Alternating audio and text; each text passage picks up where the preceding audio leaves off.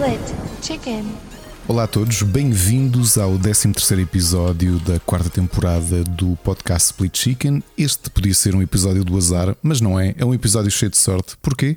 Porque aqui estou eu, como a Maria Leal, aqui apenas só para vocês, eu, Ricardo Correia, e já que falamos de grandes cantoras, ou neste caso de más cantoras, passemos agora para falar de boas cantoras. Tenho aqui comigo alguém que, se fosse uma diva, seria provavelmente a Mariah Carey. Olá, Rui Parreira, como é que tu estás? Diz Mariah Carey porque ela é assim bem apetrechada? É não sei, é porque nesse sentido, ou... sabes, sabes que existe o conceito de Santíssima Trindade das divas, que é Whitney Houston, Celine Dion e Mariah Carey. E achei que tu, não sei, se fosse uma delas, eras a Mariah Carey, não sei porquê. Ah, bem. Só, e fazia playback, essa coisa toda, né? E, não sei, sim. e fazias o, o registro de flauta que ela faz também, né? O, ah, e, e no o, Natal cantava-te só uma musiquinha de Natal para uhum. ti. Tudo, tudo, tudo que eu quero no Natal és tu. No é? Natal é? é sou eu. É, é isso, indiretamente era o que tu querias dizer. Eu, sei, ah, eu acho que, eu acho que fazemos, um dia vamos fazer um episódio especial em que eu só faço entradas de episódio, só isso. Ou então um best-of. Olha, olha lá, Sim, porque... um especial, um best-of, só de entradas. Sim, porque agora ah, já nem sequer se coloquem. Ah, abres tu, Abreu, é, és tu, Abreu, és tu. Exato. Uh, e, e, pronto, tentas superar mais que os outros, mas pá, tens, tens que mandar mais para cima. Porque pessoal se for a votos, não sei, digo eu. Olha, por acaso podíamos lançar aí um poll no, no Twitter. Podias, podias é fazer umas vozes, desenhos animados, uma coisa assim. Qual sei. é que foi a melhor entrada? A melhor entrada desta temporada? Foi aquela AP juntos. Qual? Bedunte-se. Ah, God. Não acredito. Não sei como é que foste aqui nessa, mas pronto. Também não. Estás bom, Ricardo? Olha, eu estou bem, estou cansadinho. Na segunda-feira, sabes como é que é? É o dia mais pesado da semana. E. Epá, cá estamos uh, na nossa, nas nossas várias frentes. E pronto, hoje mais um dia cheio de novidades, ou então não, para, para gravarmos. Uh, mas como é que foi o teu fim de semana? Olha, voltei foi aos porreiro. eventos. Pá, Voltaste a eventos? Soube, soube bem, soube bem voltar a eventos. O Fórum Qual Fantástico fez fim de semana. É o Fórum ah, Fantástico, Fantástico, foi de sexta a domingo. Uh, pá, numas condições um bocado diferentes, por exemplo, a zona de Feira do Livro e de bancas uh, tinha que ser fora da biblioteca, no átrio. A junta uhum. de freguesia, uh, mais uma vez, fez sponsor de uma tenda, que ficou no átrio do, do, da biblioteca Orlando Ribeiro havia menos Tive, lojas por causa montar disso. a tenda ou não? Montaste não já, quando que já estava lá montada. O que ah, é que isso faz? Como tu tens, a maior parte das pessoas estavam a conviver na rua, eu acho que os painéis acabaram por sofrer um bocadinho nesse aspecto, porque. Ou seja, tu tens de entrar na biblioteca e depois entrar no auditório. E antigamente, quando tu, quando tu convivias ali no átrio do, do, do auditório da biblioteca, era mais fácil quando começava uma sessão, as pessoas entravam para o auditório e assistiam. Agora. Hum eu senti que as pessoas só iam mesmo se queriam mesmo ouvir aquele painel. E pronto, eu tive o painel habitual com o João Campos, que fez parte da organização do Fórum Fantástico. Já fazemos este painel há, uns seis anos. Temos um chat engraçado que falamos, nós só falamos um com o outro para aí no início de outubro de cada ano, que é Olá, olha, temos o nosso painel, queres falar sobre o quê? E, e pronto, e foi, foi. Fizemos um resumo 2020-2021 numa hora, não deu tempo para quase nada, mas, mas foi interessante. Uh, oh, Rui, eu tinha aqui isto para as notícias, mas já que falamos do Fórum Fantástico, um, antes, de dar, antes de revelar isto, antes, porque é uma, uma notícia interessante que eu acho que não lembro se já tinha contado em off ou não, mas acho que é uma, uma notícia interessante para, para contarmos aqui um desafio. Ah, mas em relação a voltar a, a, a eventos, é, pá, já tinha saudades, sabes? Tinha mesmo, mesmo, mesmo saudades de, de, de ter aquele convívio. Pá. Uh... Sabes o que é que eu hoje fiz? O quê? Hoje fiz o registro do Web Summit, portanto, já. Ah, que é em dezembro, não é? Uh, em novembro, novembro. 1 de novembro.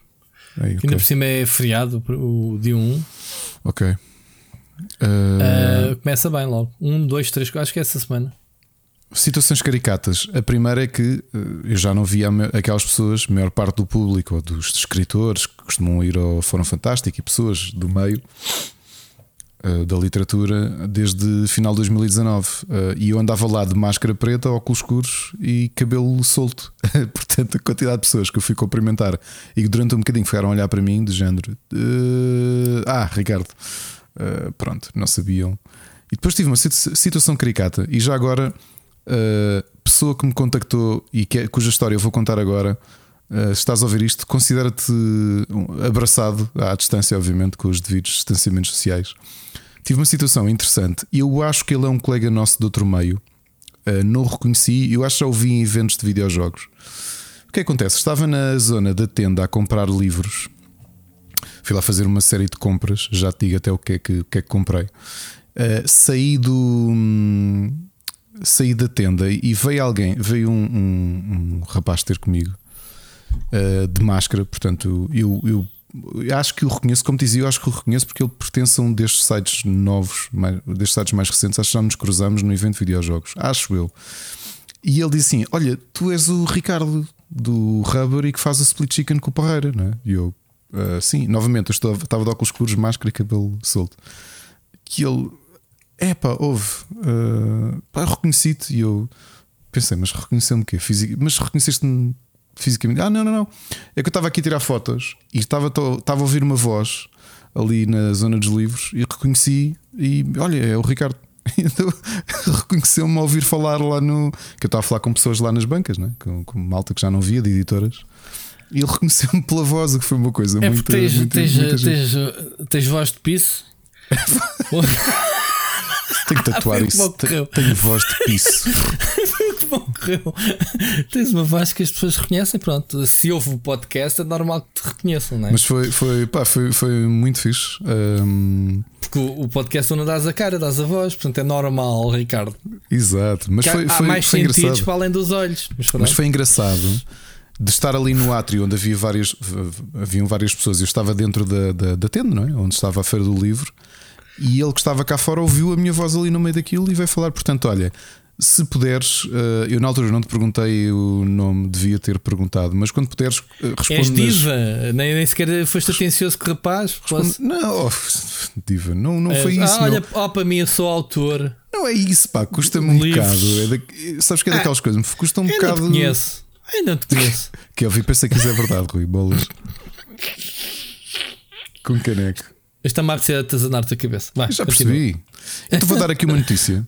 Anunciámos. Certo, eu ia dizer que ias esquecer da notícia. Vai, anunciámos no final do Fórum Fantástico um teasing, porque o regulamento só deve sair daqui a um mês, provavelmente.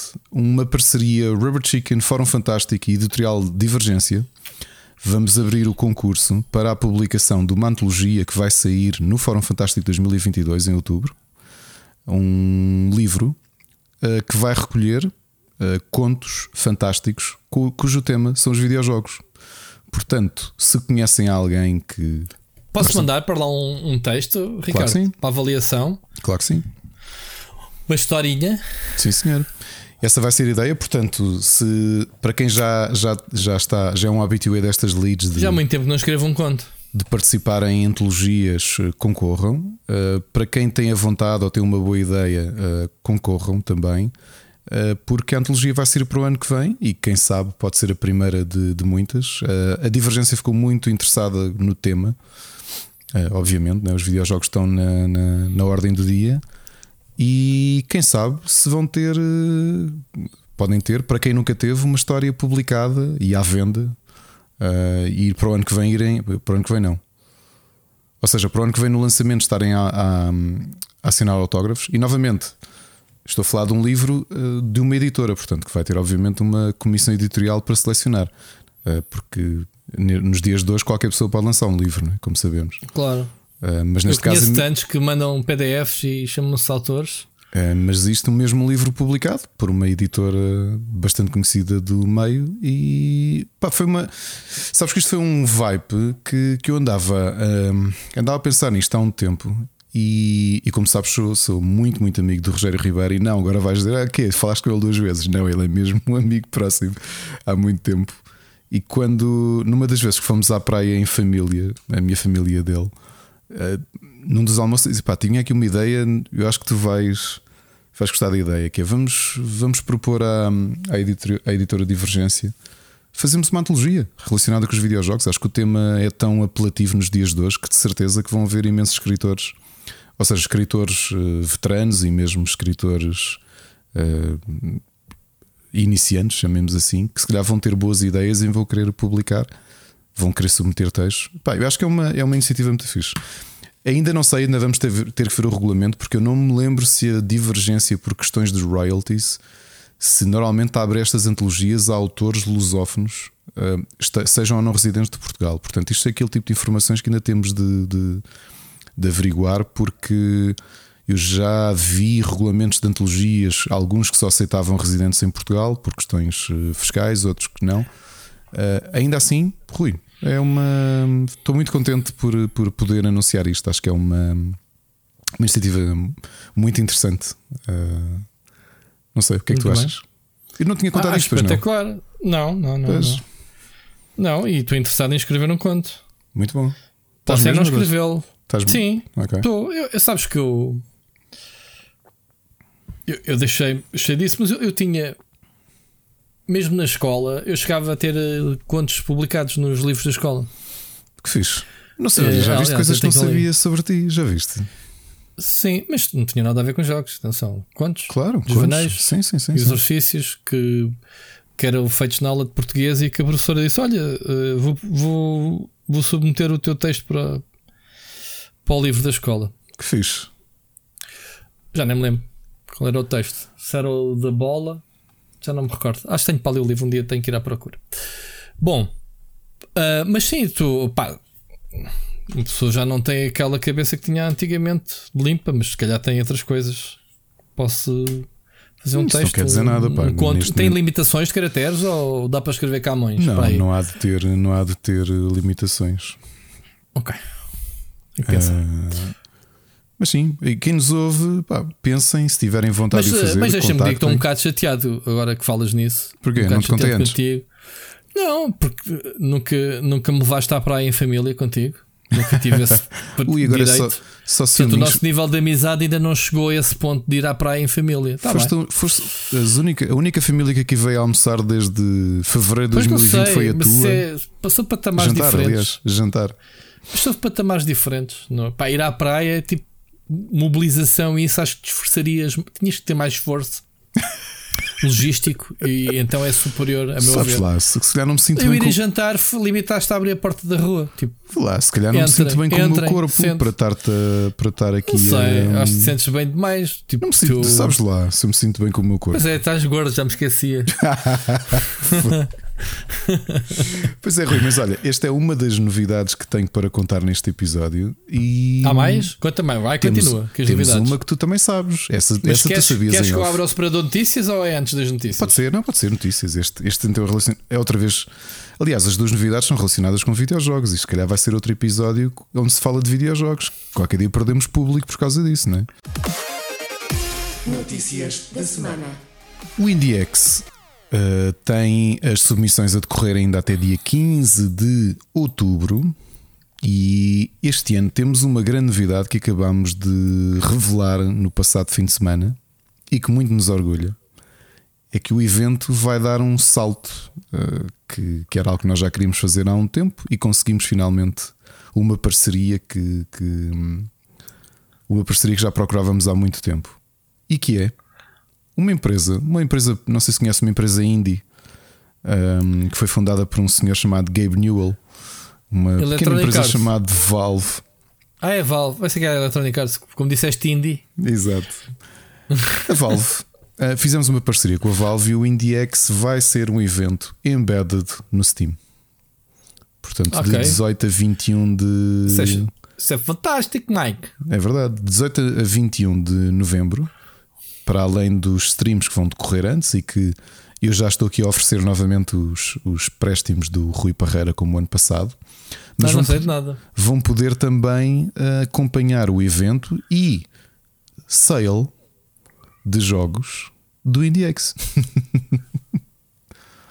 Diretamente do Steam. Diretamente Ei, no Steam. Mamãe, com... estou no Steam. Com streams no Steam e tudo. Portanto, tu também vais lá parar ao Steam. As pessoas, quando abrirem o, a Isso é página. É fantástico. Fantástico. É muito bom. Neste momento posso-vos dizer Olha, que. E, e, e conta mais coisas. Conta, conta já, é uma grande montra. E jogos? Já temos muitos candidatos? Como é que está? Olha, é Rui, eu tenho, estou, temos, temos muitos candidatos. Uh, Chiba tudo. Eu vou-te fazer perguntas porque eu estou completamente zero. Sim, vocês este ano nem sequer, nem sequer colocaram nas trocas de mensagens que às vezes vocês tinham no spam. Não, spam vens a, não, a seguir vens, vens a seguir. Nós organizamos. Quero saber, eu até agradeço. Estou a brincar, estou a brincar. Olha, Mas temos, não sei de nada, portanto mais, posso fazer as perguntas. Temos Conta. mais submissões do que o ano passado. Ainda as estou a avaliar. Posso dizer uma coisa uh, que estou a sentir. Há bocado estava a desabafar isso com o resto do, do, da equipa, que é. Uh, nós vamos ter 50 slots e eu estou com muita dificuldade porque eu agora é que olhei para o Excel, eu já dei muitas notas 4, sendo que isto é de 1 a 5. É que muitos daqueles jogos que nós aqui falámos, muitos, alguns, temos alguns candidatos. Estás a ver aqueles eventos da E3 e da Gamescom que nós falámos aqui? Yeah, yeah, aquela yeah. retrospectiva de jogos. Quantos jogos é que já são? Tens 50 slots e já vêm em quantas candidaturas? Temos, acho que são 190. 190 jogos? Uhum. Já acabou o prazo? Não, fecha dia 15. Ainda estamos a receber candidaturas todos os dias.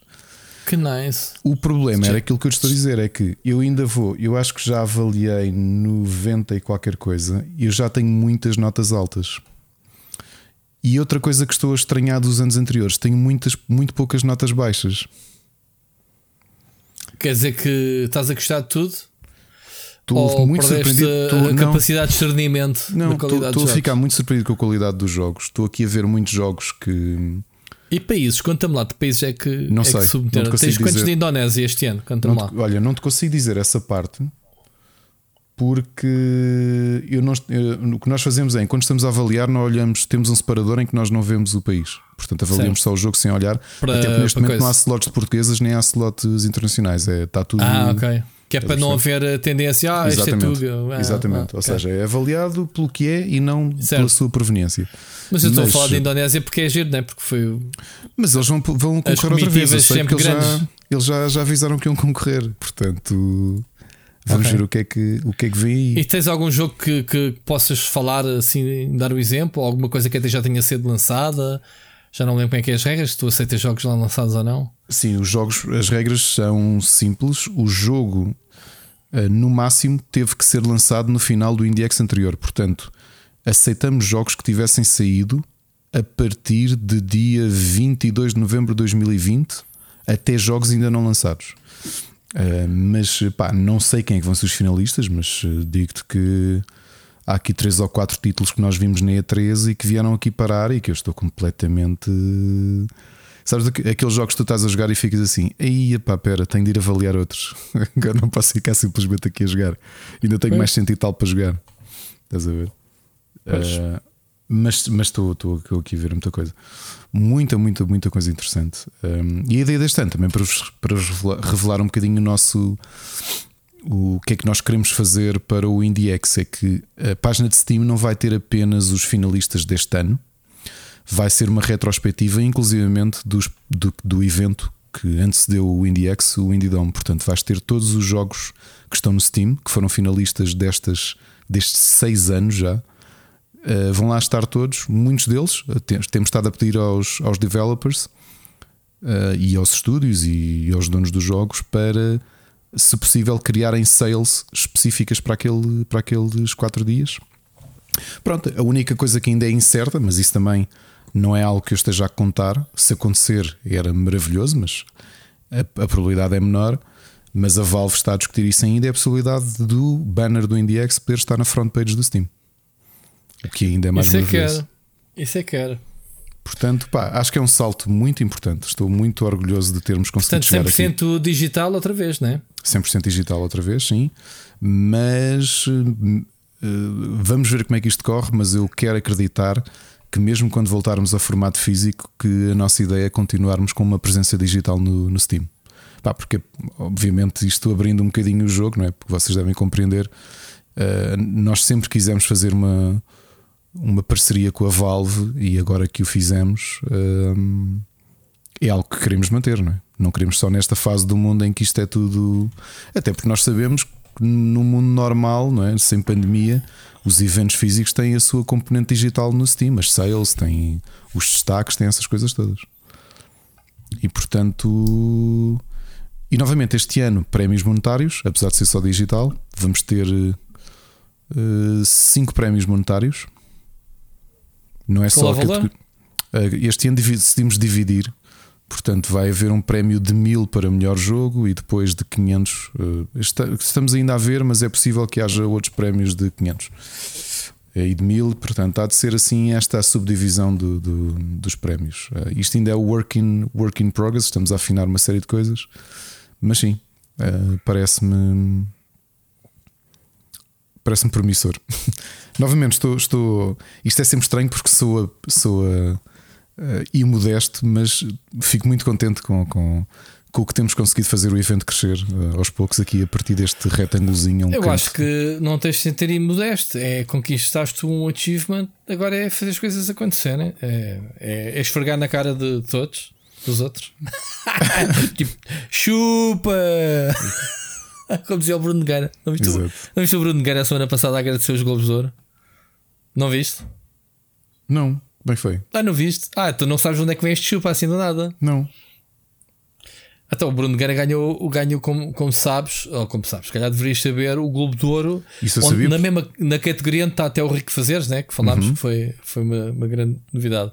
Então, quando ele foi receber o Globo de Ouro, em vez de ser ele a fazer o discurso, disse: pá, tenho aqui uma gravação da minha filha, foi ela que fez o. Pronto, é ela que vai, vai dizer.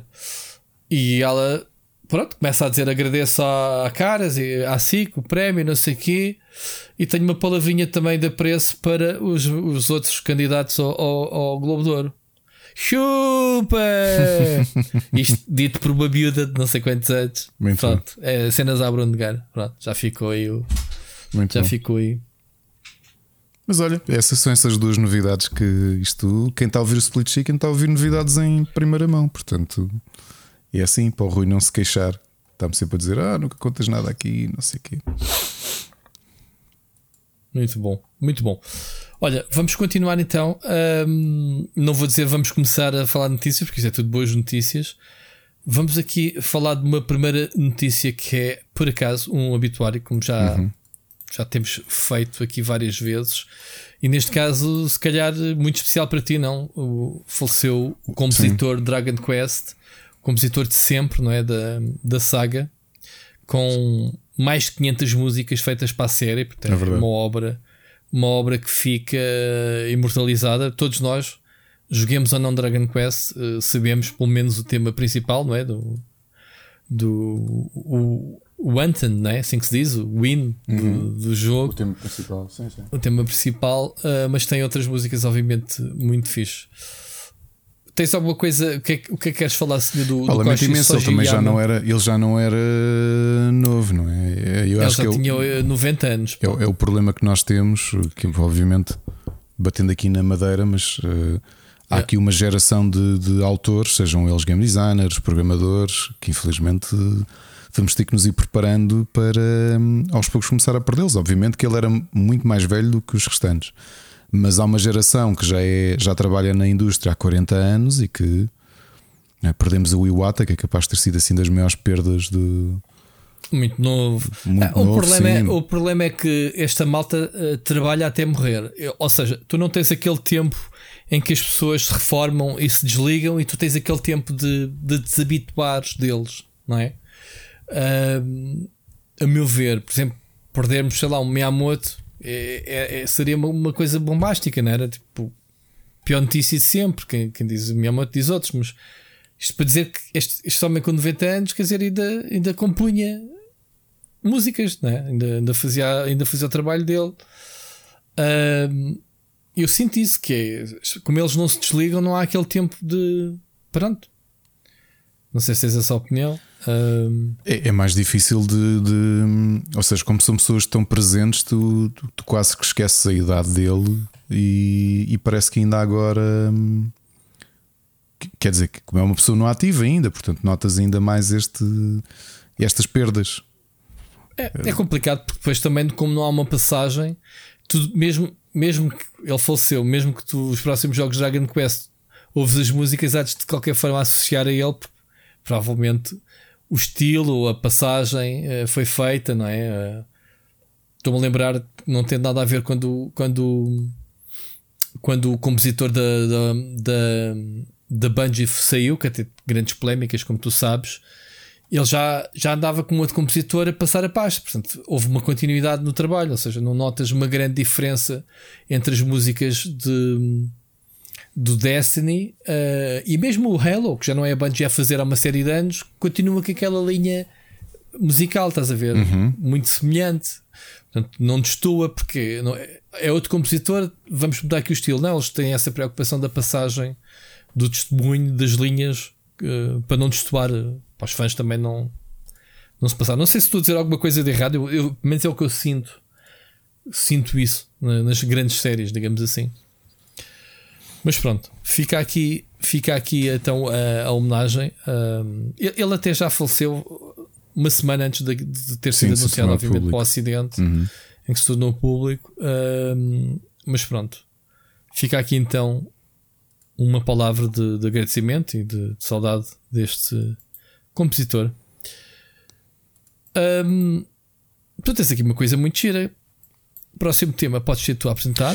É verdade. Identificado. Uh, é, acho que, eh, por muito que seja um tema mórbido e passando um obituário para um tema de criminologia.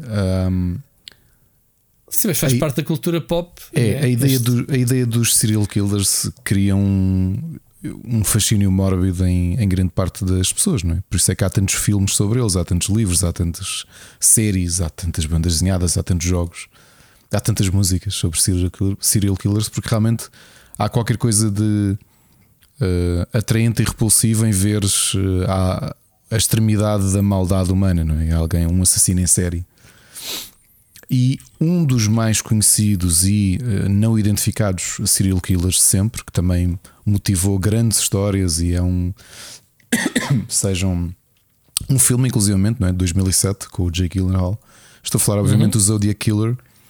Alguém que uh, foi muito ativo como assassino nos anos 60 uh, e que nunca foi apanhado, apesar de enviar cartas codificadas cartas para a polícia. Teasings, Sim. Isso, yeah há uma ele, semana. Ele, queria ser apanhado, não era? Só que. Ele, ele lançou o desafio, não é? Aquilo era um puzzle. Yeah. Tipo, encontrem-me, não, catch me if you can. Uh... Faz lembrar um bocadinho aquele, aquele português do norte que ninguém conseguia apanhar. Como é que ele se chamava? O... Não era um seller killer, mas é um tipo que ia.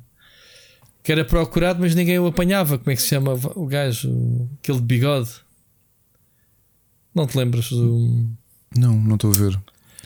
Pá, havia um tipo que a polícia andava atrás, mas o gajo aparecia nos cafés, aparecia de todo lado, só a polícia que não o encontrava.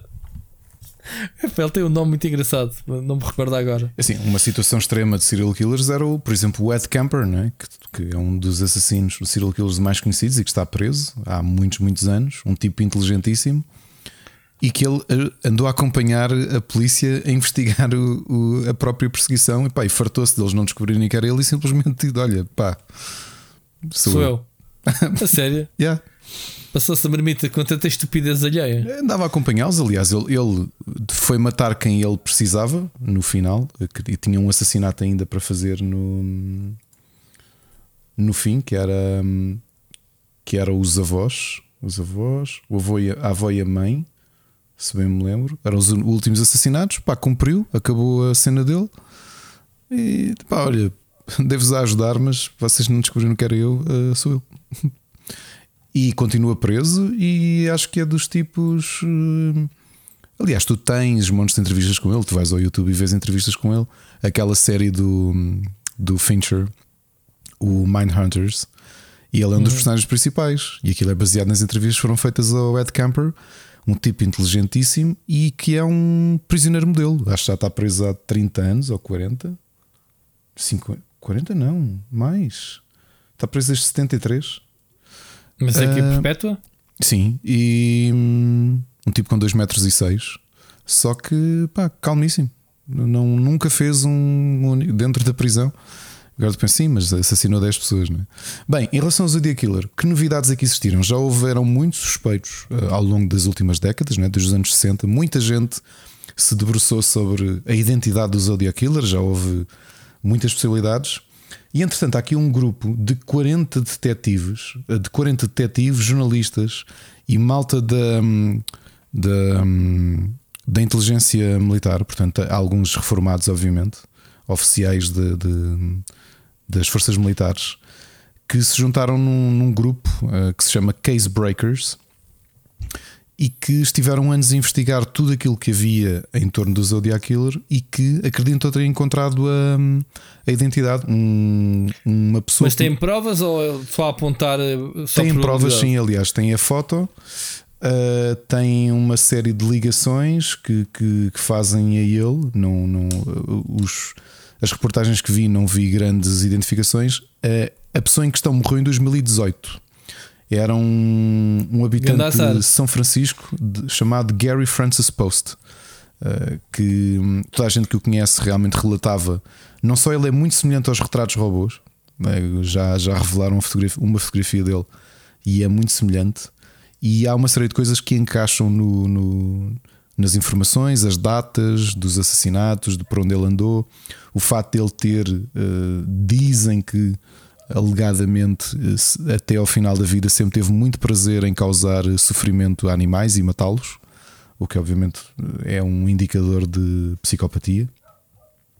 Agora, não foi revelado, não sei se as autoridades estão a investigar este dossiê que lhes foi entregue por este grupo, os Case Breakers, um, mas um, não quiseram revelar muito o porquê, sem ser coisas básicas, nomeadamente aquele famoso retrato robô que existe em 1960 dele realmente ser muito parecido, não, não deram muitas indicações do porquê de terem chegado a este nome. Independentemente disso, sendo ele, ele nunca vai pagar pelos seus crimes, porque já morreu há 3 anos. Mas temos aqui se der um dos... cuidado é que ele tinha, sabes? Já devia ter 70 e tal, acho eu. Portanto, e ele e ele simplesmente se reformou desse, desde essa altura? Não se, não se sabe, mas é possível que tenha entrado em. em uh, como é que eles chamam? Uh, tenha arrefecido né? o ímpeto. Acontece com alguns, aliás, Sim. acontece. O Dark, o Dark Passenger. Uh, acontece, por exemplo, não existem, existem alguns casos famosos de serial killers cuja identidade não foi conhecida e um deles é aqui bem próximo de nós, não é? O Estripador o... de Lisboa. Quem é que era? De quando não é sabe. que era? Foi de 91 a 93. O primeiro. Mas isso era o que matava as prostitutas, Exatamente. não era só? Sim, sim. Ok. okay. Isso deixa ver se me que lembra. Era como o Jack, Jack the Ripper. Exatamente. Também nunca ninguém soube quem era. Ou seja, prima, se bem me lembro, a primeira e a quarta vítima foram na Póvoa de Santo Adrião, aqui em Odivelas. A terceira foi em Entre Campos, nos barracões de construção da estação, da nova estação de Entre Campos. Um, não, pessoal, não, não sou eu o assassino. Eu era muito pequeno. Eu só sei estes dados porque já vi alguns documentários sobre o, o estripador de Lisboa. Um, não, não, comecem já a ter ideias. Uh, foi isso, não foi? Acho que sim. Mas é verdade, nós temos este. Aliás, muito se especula, os, os inspectores da PJ.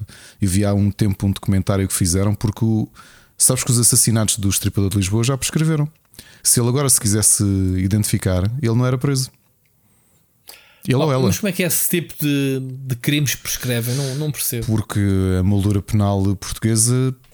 Há, há países em que crimes de sangue não prescrevem. No caso português, prescrevem. São 25 anos. Portanto, em 2018. Aliás, eu vi um documentário sobre o.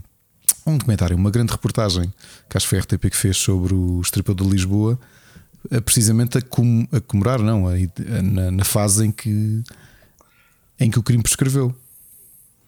E bem, depois vês, obviamente, que é assim. Os investigadores da PJ contam coisas que, pá, que nós percebemos. Nós temos uma visão glorificada daquilo que é investigação criminal, mas a PJ, no início dos anos 90, se calhar não se compara àquilo que é há 20 anos ou há 15 anos, percebes? Era, era, tinha ah, coisas. Basta olhar um para o caso médio e os erros que foram feitos na altura pela exato, PJ. Exato, e então imagina em 91. Quando esta os ideia meios, de. Os meios de, que eles têm agora. Sim, de, de perícias e tudo isso não tem nada a ver. Claro. Não é? Por sim, exemplo, na altura também não passava o CSI. O último, que os o último assassinato. Para, para o pessoal da PJ, é? Exato. O último assassinato foi na Póvoa de Santo Adrião também. e a polícia conseguiu recolher beatas de cigarro na zona onde estava o cadáver e mais mais uns elementos. Epá, mas na altura não havia cá base de dados. lá ADN e não sei o que, é que pois, não havia, né? Mas... Pois não havia bases de dados para identificar. Estou-me a lembrar de uma cena. Uh, ainda ontem, ontem estava o André a fazer, o André do IGN, a fazer uma live do, do Metroid. Oh, já não sei se era essa live. Acho que era nessa, não interessa. E, e mostrou uma Xbox que ele tem, a primeira Xbox transparente. Que é igual à minha que me roubaram. Não sei se sabes, eh, roubaram uh, o PT Gamers, a, a, redação foi assaltada. Soubeste isso? Sim, mas não sabia. Eu nunca, eu nunca contei. Sim, sim, já tinhas dito, sim, sim. Sim, foi numa noite de eleições, aquilo era, aqueles, era foi em Lisboa, pé da né? lá aqueles prédios antigos, pá, aquela, aquelas escadas de, de, como é que se diz? Aquelas escadas das traseiras, né? Do, de, de, incêndio, ou como é que se diz? E então, pá, dia de eleições tudo bem da calma e os gajos roubaram-nos Levaram umas consolas, levaram uns jogos, levaram um portátil, levaram um assim. limparam a redação toda. Dezenas e dezenas de jogos que tinha na altura em caixa. E então essa Xbox era, era uma delas. E eu lembrei-me de referir isso. Mas o, o que é giro foi quando fui eu que abri a porta de manhã e me deparei com aquele espetáculo né, de tudo, tudo remexido, tudo espalhado pelo chão e, e pronto, e falta das cenas. Fui eu que, pronto, fiz os telefonemas para, para o meu chefe na altura. Um, lá está, para o Henrique e companhia. Uh, e então, quando lá foi a polícia, foi lá, obviamente, a PSP, tomar conta do, da ocorrência. na minha inocência, havia uma pegada em cima da janela, na, pá, uma pegada no pó do móvel da janela onde eles entraram. E esse tipo de cenas. Limpaste. Epá, não. É. o polícia começa lá a fazer perguntas, não sei o que, não sei o que mais, e eu disse: não, não vai tirar eh, fotos, não vai, vai tirar pegada para investigar. Assim, o gajo vira-se para mim assim de alto a baixo. Pensa que a gente somos da CSI, ok? Man, deixa-te ver aqui tomar conta da ocorrência para, para a seguradora, mano. Estou-me a lá quem é que foi que veio cá roubar isso. Acha que eu vou investigar alguma coisa, ok? E a da minha indecência, tipo, então não vai tirar impressões digitais e não vai fotografar ali a pegada que está ali a prova do ténis da pessoa. Diz ele para mim: olha, quer recuperar as coisas vai ao sábado da Feira da Ladra que vai lá encontrar metade do material que lhe foi aqui roubado. E eu, pronto, ok. Está fixe. Mas muito, pronto. muito boa essa. É essa sim, respostas a. Só aqui uma correção. À, à aproveito para corrigir. O, a prescrição de crime do crime cá em Portugal são 15 anos. Portanto, o primeiro assassinato do Estripador de Lisboa foi em 1990, prescreveu em 2005. O último foi em Santo dos Cavaleiros em 93, portanto em 2008 foi quando foi quando hum, prescreveu e foram três então- assassinatos conhecidos. Uh, havia algumas correlações na altura a polícia judiciária e algumas polícias internacionais tentaram correlacionar com assassinatos semelhantes que existiram na Holanda, um assassinato que existiu também uh, em Aveiro em 2008, mas uh, legalmente não podem eh, ligar uma coisa à outra. E tinha padrões, né? Estes tipos não, não, não é como os filmes? Tinha, ele tinha, tinha, tinha, um padrão, tinha um, o padrão dele era, era simples, ele atacava eh, prostitutas uh, toxicodependentes e, e foi uh, melhorando, digamos assim, o, a cirurgia, digamos, que, que, que fez, não é? a, a forma como as estripou e o número de órgãos que levava no último já foram praticamente todos. Eh, no último ah, levava os órgãos com ele? Sim, sim, sim. Eh, mas que é para vender ou para comer? Não devem ser, não sabe. Pode ser uma questão ritualística, pode ser Uh, este tipo de assassinos, quando levam o, o, souvenir, depende muito para vender. Não acredito. Devia ser uma ah, questão quer dizer que na primeira ele, ele, conseguiu cortar mal ali um rim ou um, um, órgão. Cortou, mas pelo que, pelo que os. Quando puderem ver, é o que eu digo, vejam esse, essa reportagem. Há várias reportagens no YouTube ao longo dos anos com inspectores da Judiciária. E eles próprios contam que no início ele ainda era um bocadinho. Uh, amador na forma de cortar, sim, ou seja, nota-se que ele que ele foi treinando. Se calhar até treinou com animais ou quer que seja, mas foi, foi treinando. Muito mas foi, foi, foi isso. Elas eram, elas eram todas muito semelhantes fisicamente também. Uh, portanto, obviamente havia ali algum. Tinha um type infelizmente. Uh, e portanto, e foi, foi o primeiro de todos. É, é engraçado é estas pessoas não aparecerem. E agora, se aparecesse, era na boa. Sim, não era preso. Íamos ver uma cervejinha com o gajo e tranquilo. Sim, podia ter uma série de Netflix. Aliás, muita gente acredita que ele parou ou porque emigrou ou porque morreu. Porque o ritmo de assassinatos era relativamente constante. Um... Tá bem, mas começas a fazer isso com um grande ritmo, vais cometer um erro, vais ser apanhado um dia, não? É possível, é possível. e é isso. O que diziam também é que havia pouquíssimos, pouquíssimos vestígios nos, nos locais. Portanto, ele tinha tudo muito, muito estudado. Ok, e, e, em termos do Zodiac Killer, o que é que se ganha com isto? Este gajo não tem família que se possa. Eu, possa... não acredito. A família também, quer dizer, tu não podes ir preso por um crime que um familiar teu cometeu. Não, não, não, Eu não, acho que tipo... aqui é o desafio do puzzle para os detetives, que é tentar quebrar uh, um puzzle que nos últimos 50, 50 e tal anos uh, assolou as mentes de muita gente, que é afinal quem é, este, quem é que quer este tipo? Percebes? Mas como é que se consegue fazer um trabalho agora que não se conseguiu fazer eh, antes?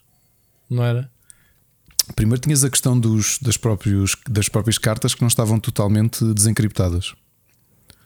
Ah, os, assim, e eles conseguiram fazer isso? Sim, acho que entretanto quando foram conseguindo, já não sei se tomaste atenção, mas já há um ano eu tinha lido uh, algumas informações que tinham conseguido desencriptar algumas das cartas que faltavam ser desencriptadas. E se calhar isso também ajudou a conseguirem encontrar a, a identidade dele. Ok. Epá, mas sim, mas lembraste-te bem. Hum, lembraste-te bem uh, disso. Já agora, uma particularidade em relação ao Estripador de Lisboa é que muitas pessoas acreditavam que ele tinha sido um imigrante português nos Estados Unidos, um camionista porque existia um, na zona de Massachusetts, como sabes, uma zona onde tem uma grande comunidade portuguesa. Houve um serial killer que nunca chegaram a identificar, que o modus operandi era muito semelhante, que também só atacava prostitutas toxicodependentes, mas que atacava ao longo do trajeto de uma autoestrada. Chamavam-lhe uhum. na altura o New Bedford Highway Killer, precisamente por isso, ou seja, era daqueles atacava prostitutas em locais de em locais de, de, de camionistas, não é? Como sabes, é, é, um ponto de ataque, ataque neste caso, de prostituição. e dizem que frequente. isso está relacionado com, com o português? Porquê? Porque isto foi de 88 a 89 e foram 10 vítimas. Um, e o modus operandi era muito semelhante. E repara que os, os assassinatos em Portugal existiram uns em 90 que não conseguiram totalmente correlacionar com ele, mas certamente foi a mesma pessoa. Os três assassinatos entre 92 e 93. E então parece que tudo isto estava correlacionado, porque o que a PJ chegou a imaginar foi que isto, esta pessoa que matou 11 pessoas na América, era um português, um imigrante, e que entretanto fugiu para Portugal e, e continuou os assassinatos cá. Ok.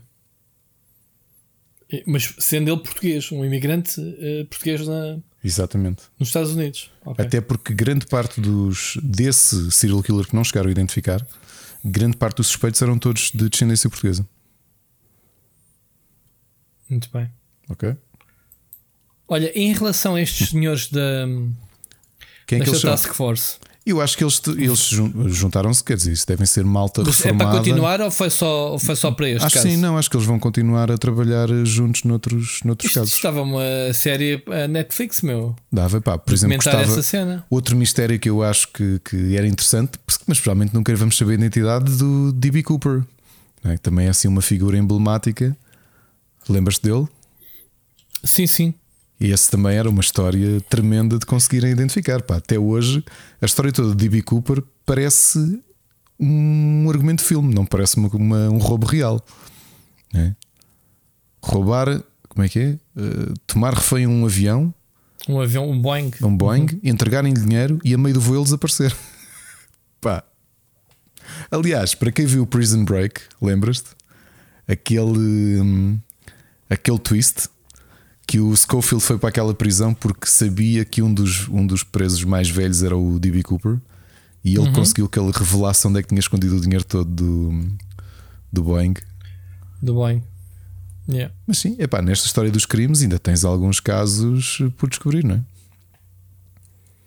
Este Estripador de Lisboa, eu acho que vai ser daqueles que vão ficar cold case para sempre. Muito bom. Muito bom. E sabes que isso me fascina, esse tipo de temas dos serial killers e fugas da prisão e isso. Olha, Rui, já que falamos nisto, posso sugerir um livro que saiu sexta-feira de uma jornalista muito conhecida, a Rita Marrafa de Carvalho. De Carvalho. Uhum. Eu não o comprei ainda, portanto não vai para as minhas sugestões, mas uh, deixo-vos só o alerta porque o livro foi lançado. Ela é jornalista da RTP, como sabem. É um livro chamado Depois do Crime que coleta uma série de casos conhecidos portugueses, nomeadamente o. Ou seja, são tudo assassinatos. Um, tem inclusivamente um que se calhar não sei se lembras, que era o caso do, do Tojó, que era um, um metaleiro no final dos anos 90 que assassinou os pais, que os pais eram médicos uh, bastante ricos. E o nome diz-me qualquer coisa, Tojó, mas não. Sim, e ele matou os pais e depois foi para a prisão e, e ela fala desse caso. Aliás, nessa história, a Rita Cipriano, no Observador, há uns anos, há dois, anos, dois ou três anos, fez um artigo muito grande uh, de investigação sobre ele. Uh, fez sobre ele e fez também sobre o Rei Gob, também esse serial killer português, uh, que a Rita Marrafa de Carvalho também inclui neste, neste seu livro. portanto, se estiverem atentos, o livro saiu na sexta-feira. O livro fala sobre o quê? Sobre. E chama-se Depois do Crime: Os crimes de sangue que marcaram Portugal nos últimos 30 anos. Portanto, é só sobre estes casos mais mediáticos e sangrentos, alguns que ela investigou para a RTP. E está a vender em todos os, todas as uh, livrarias. É publicado. Investigou, por... mas nunca descobriu nada dela, não? Não, neste caso eram tudo. Todos estes casos já foram julgados, portanto são pessoas que estão na prisão. Eu acho que ela incluiu até em alguns deles entrevistas aos, aos criminosos. Se calhar ela entrevistou o estripador de Lisboa e não sabe. Hum, eu acho que ela, é ela... Pode, que pode ser, se tu pensares bem, o mesmo gajo que fez o Paradise Café. bem, não, tu, não, tu não sabes, Rui, eu também não sei. Rui, posso... Agora que vais estrear uma série de Netflix, olha um argumento. Olha, não sei se já está aqui a surgir uma ideia. Não um conto, é o da mata, o um conto, de Lisboa, não sabe? Um, um conto, Sabes se é? Não é isso, um conto para a antologia, não é? Um conto em que tu de repente descobres que o autor do, do Paradise Café também é um estripador de Lisboa, portanto isto é o combo. Muito bom. Rui, não te vou tirar a, a, a, o copyright dessa tua ideia. Você, muito bom, meu. se, se, tu não consegues descobrir quem é que fez o Paradise Café, como é que há de descobrir quem é que é o estripador de Lisboa? Portanto, é tudo na mesma. Exato. Não. Muito bom. Muito bom. Olha, avancemos. Avancemos com uma notícia. Uh... Deixa-me só aqui ver uma coisa. Que não meta é mortes ou assassinatos? Não, vamos falar de uma coisa muito, muito interessante a ver com videojogos, pessoal. Fogo, fixe. Ah, desculpa lá, antes de voltarmos aos videojogos. Este tipo de, este tipo de cenas como o Zodiac Killer é um tema do caraças. Desculpa lá, o pessoal deve estar a agradecer. Eu, pelo menos, agradeço. Tens trazido para aqui este tema que que colocaste aqui. Eu adoro isto. Entre falar de videojogos uh, e falar disto, não é tão fixe. Falarmos de. Porque o, o podcast é falarmos coisas fixes que a gente gosta, não é? Não é só sobre jogos. Jogos é a cena porque passamos mais tempo a jogar. Epá, novamente é o que eu digo: os serial killers uh, mexem com o nosso imaginário, pá, porque é então aquela coisa, mexe, é, o, é o misto de medo. E é, é como tu. São vilões do mundo real, essencialmente, não é? Tu olhas para eles, são demónios, são aquilo que tu abominas, mas ao mesmo tempo queres tentar perceber o que é que leva uma pessoa a chegar a este extremo, de ser assim, não é? Yeah. Olha, digam nos comentários, mal. Nos comentários, não digam, mandem mensagem para a semana. Quem é que gostou desta do. Este tema do Zodiac? É, qualquer dia temos aqui uma mini rubrica, mini rubrica que é o Serial Killer da semana. O Serial Killer da semana. Muito bom. Olha, uma notícia muito feliz. Já aqui trouxemos este, este tema de, de estúdios, porque falamos na nossa, na nossa indústria, obviamente, a trabalhar em 4 dias por semana. Uhum. E estamos aqui a falar da Eidos Montreal, portanto, um, um estúdio da, da Square Enix, que adotou então este, esta nova forma, 32 horas por semana. Ok? Estamos a falar do estúdio que está a fazer o Guardians of the Galaxy. Uh, estúdios de jogos uh, de alto perfil, não é? De AAAs, e, e, e, é interessante ver que não é só a indústria indie que está, que a tentar, né? a tentar mudar, porque com poucos trabalhadores, estamos a falar de estúdios com muitas. Um, e eles dizem que vão então um, fazer essa mudança, ok? Um, Ricardo, o que é que te apraz dizer isto? Estamos, estamos a caminhar para. Epá, espero que sim. Para, para que estes exemplos se alastrem eu acho, e, eu e acho que é o mais provável. Nós... É o mais provável. E, não é um tempo estava a falar isso lá no escritório que é. Uh, as grandes empresas uh, definem o ritmo do tambor do resto do mercado. Há coisas que as grandes empresas testam, aplicam e que eventualmente todas as. Uh, todas as, todo o restante do mercado vai atrás e aplica igual. Portanto, começou agora na Eidos, obviamente que ainda não é, é, é, grande, mas ainda não é uma. A primeira foi a Young Horses, né? o estúdio do Bugsnax. E, já, já exato. Falámos. E a seguir vai aos poucos, vai se expondo, porque este tipo de coisas. Eu já me lembro com quem é que eu estive a falar este fim de semana que me dizia que precisamente esta ideia que está a acontecer, como te aconteceu a ti, não é? Já agora não querendo falar da vida do Rui, que ele é que devia contar, tu próprio já voltaste ao escritório pela primeira vez desde março de 2020. Ah, nem né? me lembrei. Olha, pois foi. Podia ter falado nisso ao início. E, e como não foi um termo, uma cena tão marcante, né? uh, e, e vou a... voltar quarta-feira outra vez. Yeah. E a realidade é que o que te aconteceu a ti está a acontecer a muita, a muita, muita gente no, no país inteiro e no mundo todo que estão lentamente a regressar. Alguns, uh, alguns escritórios, como foi o meu, já há um tempo, regressar praticamente à, ao tempo pré-pandemia. Aqui com a diferença, uh, acho que até foi o Mocas que me disse isso, que, um, que o que estão a sentir em muitas empresas são muitos, muitos, muitas pessoas a despedirem-se quando as entidades patronais querem regressar a um, a um, a um modelo pré-pandemia. E, e, e, pá, e é uma certa forma das pessoas demonstrarem que, que não é por aí, portanto, que isto era possível de outra maneira. Portanto, eu acredito que ainda vamos ter uma revolução eh, pacífica, obviamente, uma revolução ao longo do tempo e ao longo dos próximos anos. Um, do que é que vai ser as horas de trabalho, como é que vai ser o comportamento das empresas, porque ainda há muito a aprender com, com aquilo que funcionou bem e que funcionou mal durante a pandemia. E novamente é engraçado, isto parece em catadupa, nesta fase em que as empresas estão a voltar ao presencial, de, de nós estamos a olhar para os videojogos, não é, Rui? Portanto, nós aqui em uhum. duas semanas seguidas falámos de duas empresas que já adotaram este modelo. Agora imagina no, no, nas restantes indústrias, nos restantes mercados, o que é que está a acontecer. Sim. Não te esqueças que neste momento está em, em discussão, não é? Estamos a discutir o orçamento e, e estamos a falar de, de, temáticas a levar para a Assembleia que é a redução dos horários. No, no, já se fala cá em Portugal também a redução para 32 horas. Ou melhor, desculpa, como é que é? 40 para 36 horas, assim é que é, Sim. não é? Pronto. Um, isto, isto, isto, está um bocadinho por todo lado a pressão de se diminuir as 40 horas, pelo menos reduzi-las. Isto tem impacto. Ouve lá, se, se tu tiveres numa empresa em que à sexta-feira te digam ao meio da tarde, olha, vão lá para curtirem o fim de semana um bocadinho mais cedo.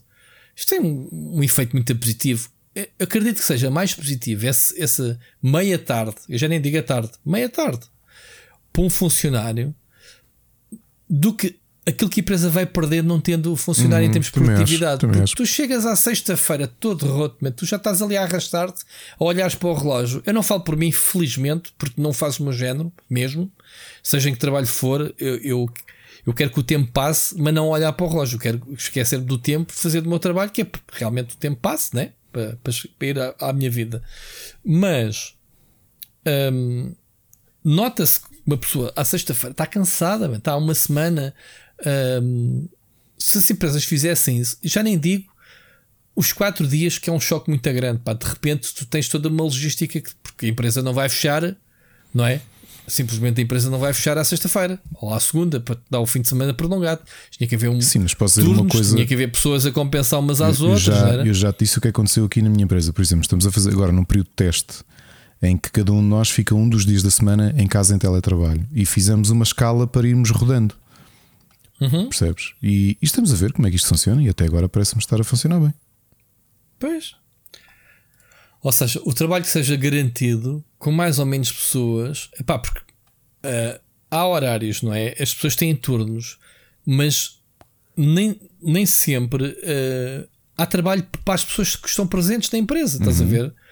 Se houver essa rotação e se houver esse mimo, digamos assim, redução de horas, eu se montasse uma empresa agora ia apontar para essa, para esta, chama-lhe romantismo, para isto, porque, porque é mesmo, é, é, é, seria brutal trabalhar 4 quatro, quatro dias e descansar 3. Porque tens sempre aquele dia fora do fim de semana em que podes tratar de assuntos, podes tratar de coisas. Pá, eu, eu tenho montes de problemas que eu, eu tenho um problema em pedir uh, favores ou dispensas ou olha, vou ali para dar o exemplo, tenho uma consulta de dentista marcada para novembro. Sabes em que dia? Sábado. Pois. Porque eu sou assim, não sou capaz. Pá, sou capaz, de, e é uma, um dos problemas que eu tenho às vezes com a minha mulher é ela, tipo, ah, sou sempre eu que vou caber ao médico, sou sempre eu, pá, porque eu tenho um problema muito grande em todas as empresas, é, é, faz parte de mim, não é das empresas. Eu, eu se digo isto à minha patroa, ela chama-me parvo, tipo, man, precisas tratar do assunto, vai à tua vida, man, depois compensas ou, vai, ou faz o que quiseres, já dás, aquilo que já dás à empresa nem sequer precisas, percebes? De compensação. Mas eu tenho sempre esse problema. Mas tendo um oficialmente este dia para ti, seria uma coisa brutal, percebes? Portanto, vamos sonhar que, que isto aconteça, que isto sejam exemplos que acontecem. Não é que o pessoal é calinas, uh, é porque trabalhar 40. E quando a gente fala trabalhar 40 horas, na prática são 45. O pessoal esquece disso. Porque nunca sais a, eu pelo menos falo por mim, nunca sais a horas, né? mais meia hora, mais 40 minutos, e quando chegas ao fim da semana somados, não é 40 horas, é mais. Ricardo, não sei se acontece, mas pronto, olhando, falando por mim, uh, vejo isto. E então, estas 32 horas iam-se traduzir, se calhar, em 35, 36, whatever. Porque, porque ao fim e ao cabo, estamos a somar horas e não dias, é o que acontece. Estás a perceber? Sim. Mas pronto. Vamos, vamos ver se. Isto do teletrabalho. Ah, estava-te a dizer, voltamos ao trabalho. Nós, o plano, até ao final do ano, é ir uma vez por semana. Portanto, sim, estando eu farto de estar em casa e, e, por muito que eu gostasse que as coisas regressassem, ainda estamos aqui neste impasse. Pá, porque acho que por duas razões. Porque em casa se produz mais, obviamente as pessoas também acabam por uh, chegar à conclusão que uh, o tempo que tu ganhas aos transportes públicos reverte em tempo útil para ti. É, e uma coisa que eu te digo, tu só foste a Lisboa uma vez, mas eu digo-te, eu acho que o trânsito está muito pior até do que estava antes da pandemia. Está. Está. Muito, é, os meus muito, colegas muito já pior. disseram, a minha patroa também já me disse. Tu agora tens horas de pontas tipo às 4 da tarde e coisas que antigamente não acontecia. Mas sabes que isso tem uma explicação, obviamente. As pessoas, têm, As pessoas estão a mais regressar, mas estão com medo de ir para os transportes públicos. Exatamente. pronto. E Pronto, também me diziam eu- no outro dia, fui- não sei se foi o Mocas que me comentou que também, que é então e as pessoas que vão levar os filhos às escolas, mas depois voltam para casa para o teletrabalho, portanto, que, que se calhar já não vão de transportes por causa disso mesmo. Portanto, há aqui Uhum. muita coisa que, que mudou na- nesta fase. Mudou. Pá, eu, quando eu fui também fui de, por causa da Mónica, como estava em casa, eu tinha o carro, fui até ao metro da Amadora e só apanhei o metro. Percebes? E não tive problemas, não apanhei hora de ponta nem nada. Mesmo para cá, não, não achei que os transportes, que o metro pelo menos estivesse cheio. Portanto, esta quarta-feira já vou, porque não- não tenho carro, já vou um dia full time. Ah, depois também tive uma particularidade. Houve uma falta de comunicação entre nós e na quarta-feira metade reda- pessoal da redação estava lá, tipo, eu e a Francisca não estávamos porque não tínhamos confirmado, tínhamos falado, íamos começar na quarta-feira e não confirmámos que a minha patroa quer, é para ir então quarta-feira. Então na quarta-feira de manhã estávamos na boa. Então fomos só à hora do almoço. Tanto eu como ela, temos de manhã a trabalhar em casa. Fomos lá, só que pronto, só para, para matar saudades da malta e estar lá um bocado. E agora passou a ser, agora quarta-feira já não é preciso combinar nada, que já sei. Quarta-feira vou. Portanto, às quartas-feiras vou, vou sempre. Depois, eventualmente, dois dias por semana, ainda, ainda se calhar a partir de novembro. E depois, até ao fim do ano, vamos estar assim. Depois logo se vê para o ano como é que vai ser. Olha, mas trouxeste Mas aqui é o, tema, digo. o tema da EIDOS Uhum. e, e eu não tinha apontado aqui uma coisa que deixei como informação, uma informação mas aproveito para deixar eh, aqui a mais gente. Eh, a EIDOS, sim, neste caso especificamente a Crystal Dynamics. Falámos aqui durante muito tempo que um do, o primeiro jogo de uma das minhas séries favoritas, que é o Legacy of Kain, estava há muito, muito, muito, muito tempo eh, num limbo legal entre a malta da. hum, Crystal Dynamics e a Silicon. Como é que se chama? Silicon Knights, não é? Silicon Knights, exatamente. A semana passada, completamente surpresa, recebo um e-mail do GOG a anunciar que finalmente tinha o jogo uh, à venda na plataforma em promoção. E obviamente comprei imediatamente, até porque eu tenho o jogo original ainda e ele não corre nos PCs atuais. E decidi comprar a versão digital. Portanto, para quem é fã da série Legacy of Kain, neste momento tem os quatro jogos no Steam. E o primeiro achavam que nunca iriam ter nas plataformas modernas, como era o meu caso. Uh, ele está à venda no GOG, portanto completem a vossa coleção, rejoguem. Eu rejoguei o Legacy of Kain Blood Omen há uns 5 anos e adorei na mesma. Continuo a achar que é um jogo muito bem escrito. Uh... Eu na altura joguei como uma espécie de clone de Diablo que não tem nada a ver, mas a perspectiva e isso, e era bastante bom. Uh... Aliás, desculpa, estou a fazer confusão com o outro que veio a seguir. Qual o Soul River? O Não, o, o outro Blood Omen. Uh, pera, há o Blood Omen no Legacy of Kain, que, é o primeiro, que é o primeiro que é aquele isométrico Exa visto de cima. Exatamente. Pronto, não, eu estava a confundir com o Vampire Masquerade, é que eu joguei como clone de Diablo, assim é que é. Este Blood Omen eu joguei em termos de escrita e isso muito bem feito. Muito, Sim. muito bem escrito, mesmo, mesmo. Yeah. E depois o salto que deram já para o 3D com o segundo jogo, o Soul River, uh, pá, que vendeu muito. Este jogo foi um dos grandes jogos da, da geração. Não, mas não é, não, não é da Silicon Knights, esse. Esse já não Soul é. Esse, já... Não, esse é, já, já tinham separado da, da Silicon Knight. E quem é que escreveu o Soul River? Obviamente, a grande, uma das. O M.N. exatamente. Yeah. A Silicon Knights ficou muito conhecida, nem foi pelo Blood Omen, foi pelo Eternal Darkness, que saiu depois na GameCube. Uhum. Lembras-te disso? Tenho ali, tenho ali a minha cópia. Pronto. Uh, eu não joguei, obviamente, mas conheço-a, sobretudo por causa do Eternal Darkness. Yeah. Mas foi um daqueles estúdios que se perdeu depois com o Two Human. Lembra-se que era. Ah, vai ser o regresso da Silicon Knights com o Two Human no novo RPG. Não tipo, não, esquece. Pois. Não foi, de yeah. todo. Depois morreram, entretanto. Lançaram o X-Men Destiny. O último jogo deles, agora para fazer aqui um full circle, a conversa já tivemos noutros episódios. O último jogo deles foi o X-Men Destiny, que foi escrito, yeah. foi o único videojogo escrito pelo escritor e argumentista Mike Carey, que é o autor do Lucifer, que eu entrevistei há 4 anos no hum. Fórum Fantástico. Ele foi o convidado especial. E lembro-me quando lhe perguntei eh, sobre escrever para videojogos, eu acho que disse isto. Ele, ele disse logo que hum, nunca mais ia querer escrever para videojogos. Eh, porque ele diz que a forma de escrita dele, ele é um argumentista de cinema, de televisão e de banda desenhada, e, e, e é um escritor é? também, um autor uh, literário. E ele diz que não quer escrever para videojogos porque hum, ele diz pá, o mindset é diferente. E ele gosta, ele não gosta de dar o poder ao leitor de hum, divergir naquilo que ele escreveu. Ou seja, ele diz: pá, a minha maneira de pensar, eu, eu cresci a ler livros e a ler banda desenhada e a ver filmes. E portanto aquilo. Ou seja, tens que jogar uma história uh, linear, linear exatamente. pré-definida pelo autor. Exatamente. E ele, na altura, como convidaram a Silicon Knights convidou, foi o último jogo que fizeram foi para a Activision, o X-Men Destiny, que não era grande coisa. Uh, mas convidaram-no ele porque ele já era conhecido, porque tinha pegado no Lucifer depois do Neil Gaiman, ou seja, o spin-off do Lucifer, do Sandman, que entretanto deu em série, foi escrito pelo Mike Carey. E a história é bastante diferente da série, obviamente. Uh, por isso é que na altura, quando lhe perguntei, então e a série? Ele, ah, não, nunca vi nenhum episódio. e ok, pronto, já percebi. Hum. Uh, mas um, ele não, não, não queria repetir, portanto, isto recebeu outros convites posteriores e que recusou porque não prefere fazer televisão ou fazer cinema. Muito bem. Decisões? Yeah. Muito bem, vamos avançar? Vamos. Uh, voltamos aqui à Activision Blizzard com algumas novidades. Nós chegámos aqui a trazer uh, quando a Activision diz que com 18 milhões uh, calava a boca a malta toda. Lembras-te sim, disso? Sim.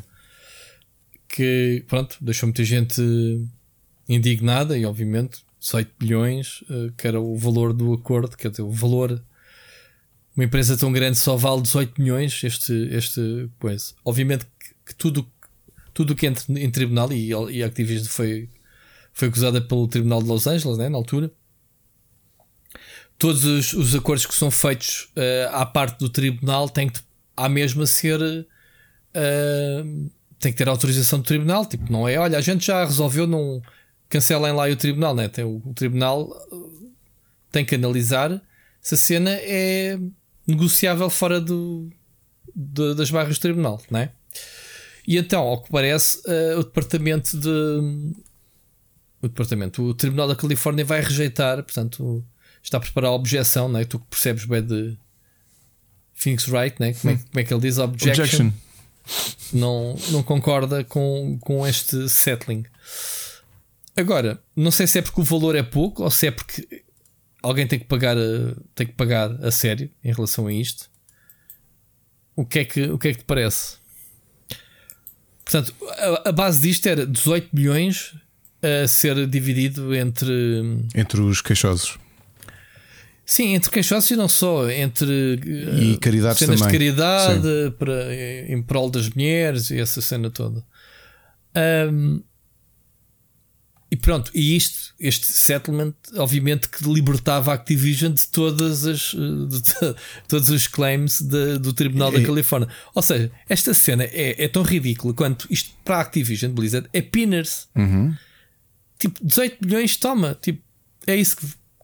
Então, ou seja, que valeu esta revolução toda para a Activision pagar e, tipo, como dizia o outro, a subir para o lado, não é? essencialmente aqui o problema é se os, queixo, os queixosos e as queixosas aceitarem este valor, o próprio Ministério Público da Califórnia deixa de ter caso contra a Activision. Estás a perceber? Sim, porque o Tribunal está a defender as pessoas. O Tribunal está a pegar nas queixas que isso, Exatamente. O Tribunal está a pegar nas queixas. O Ministério Público, o Tribunal não, peço desculpa. O Ministério Público uhum. teve, teve conhecimento destas queixas. Portanto, há aqui duas coisas diferentes. Há o caso em tribunal dos queixosos contra a empresa e há o próprio Ministério Público, porque o Ministério Público tem. É um crime é público, claro. É o Estado. Claro. A, a, a sentir que houve um crime público. Exato, e que está a investigar tendo como base estas informações. O problema é, se houver settlement, deixa de haver queixosos. Ok?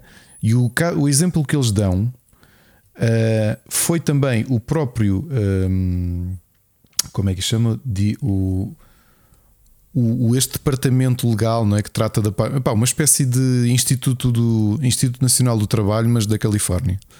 São eles que estão a, a, tentar a pedir às pessoas para não aceitarem este valor, porque isto já tinha sido semelhante à, ao que a Riot, Riot fez é? o ano passado, é, em que eles queriam pagar 10 milhões e o Ministério Público, ou neste caso uh, o Tribunal de Trabalho, quatro, digamos assim, ou a instituição 400 paus, disseram, é um bocado diferente. Disseram, não, não alinhem nisto porque isto pode chegar aos 400.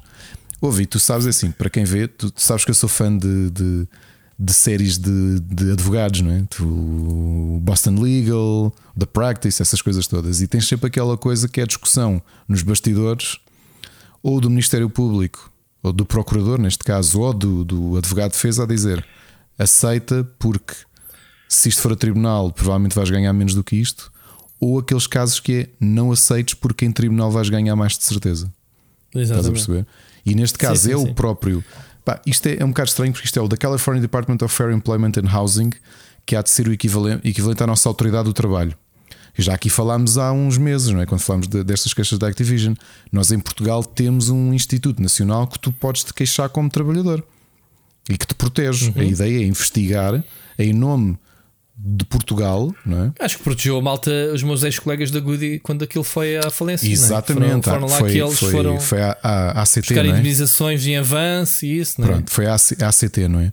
Lá está, como nós vivemos num país que ainda, eu acho que ainda tem algumas leis laborais eh, que protegem o trabalhador, tu queixas desta autoridade, não é? que é, é, representa, representa o Estado e representa os trabalhadores, e que intercede eh, em função deles. Neste caso, o que estão a fazer junto aos queixosos é não alinhem nisto, essencialmente a dizer estão-vos a tentar atirar aí para os olhos com 10 milhões, que é muito dinheiro para a pessoa comum, mas é exatamente o que tu dizes, Rui, para um gigante como a Activision ou a Riot Epá, com a Tencent, eu, eu não percebo nada disso e estou aqui tão longe, vejo à distância que, é um, que isso é um engodo, é, é, é, é uma ofensa até.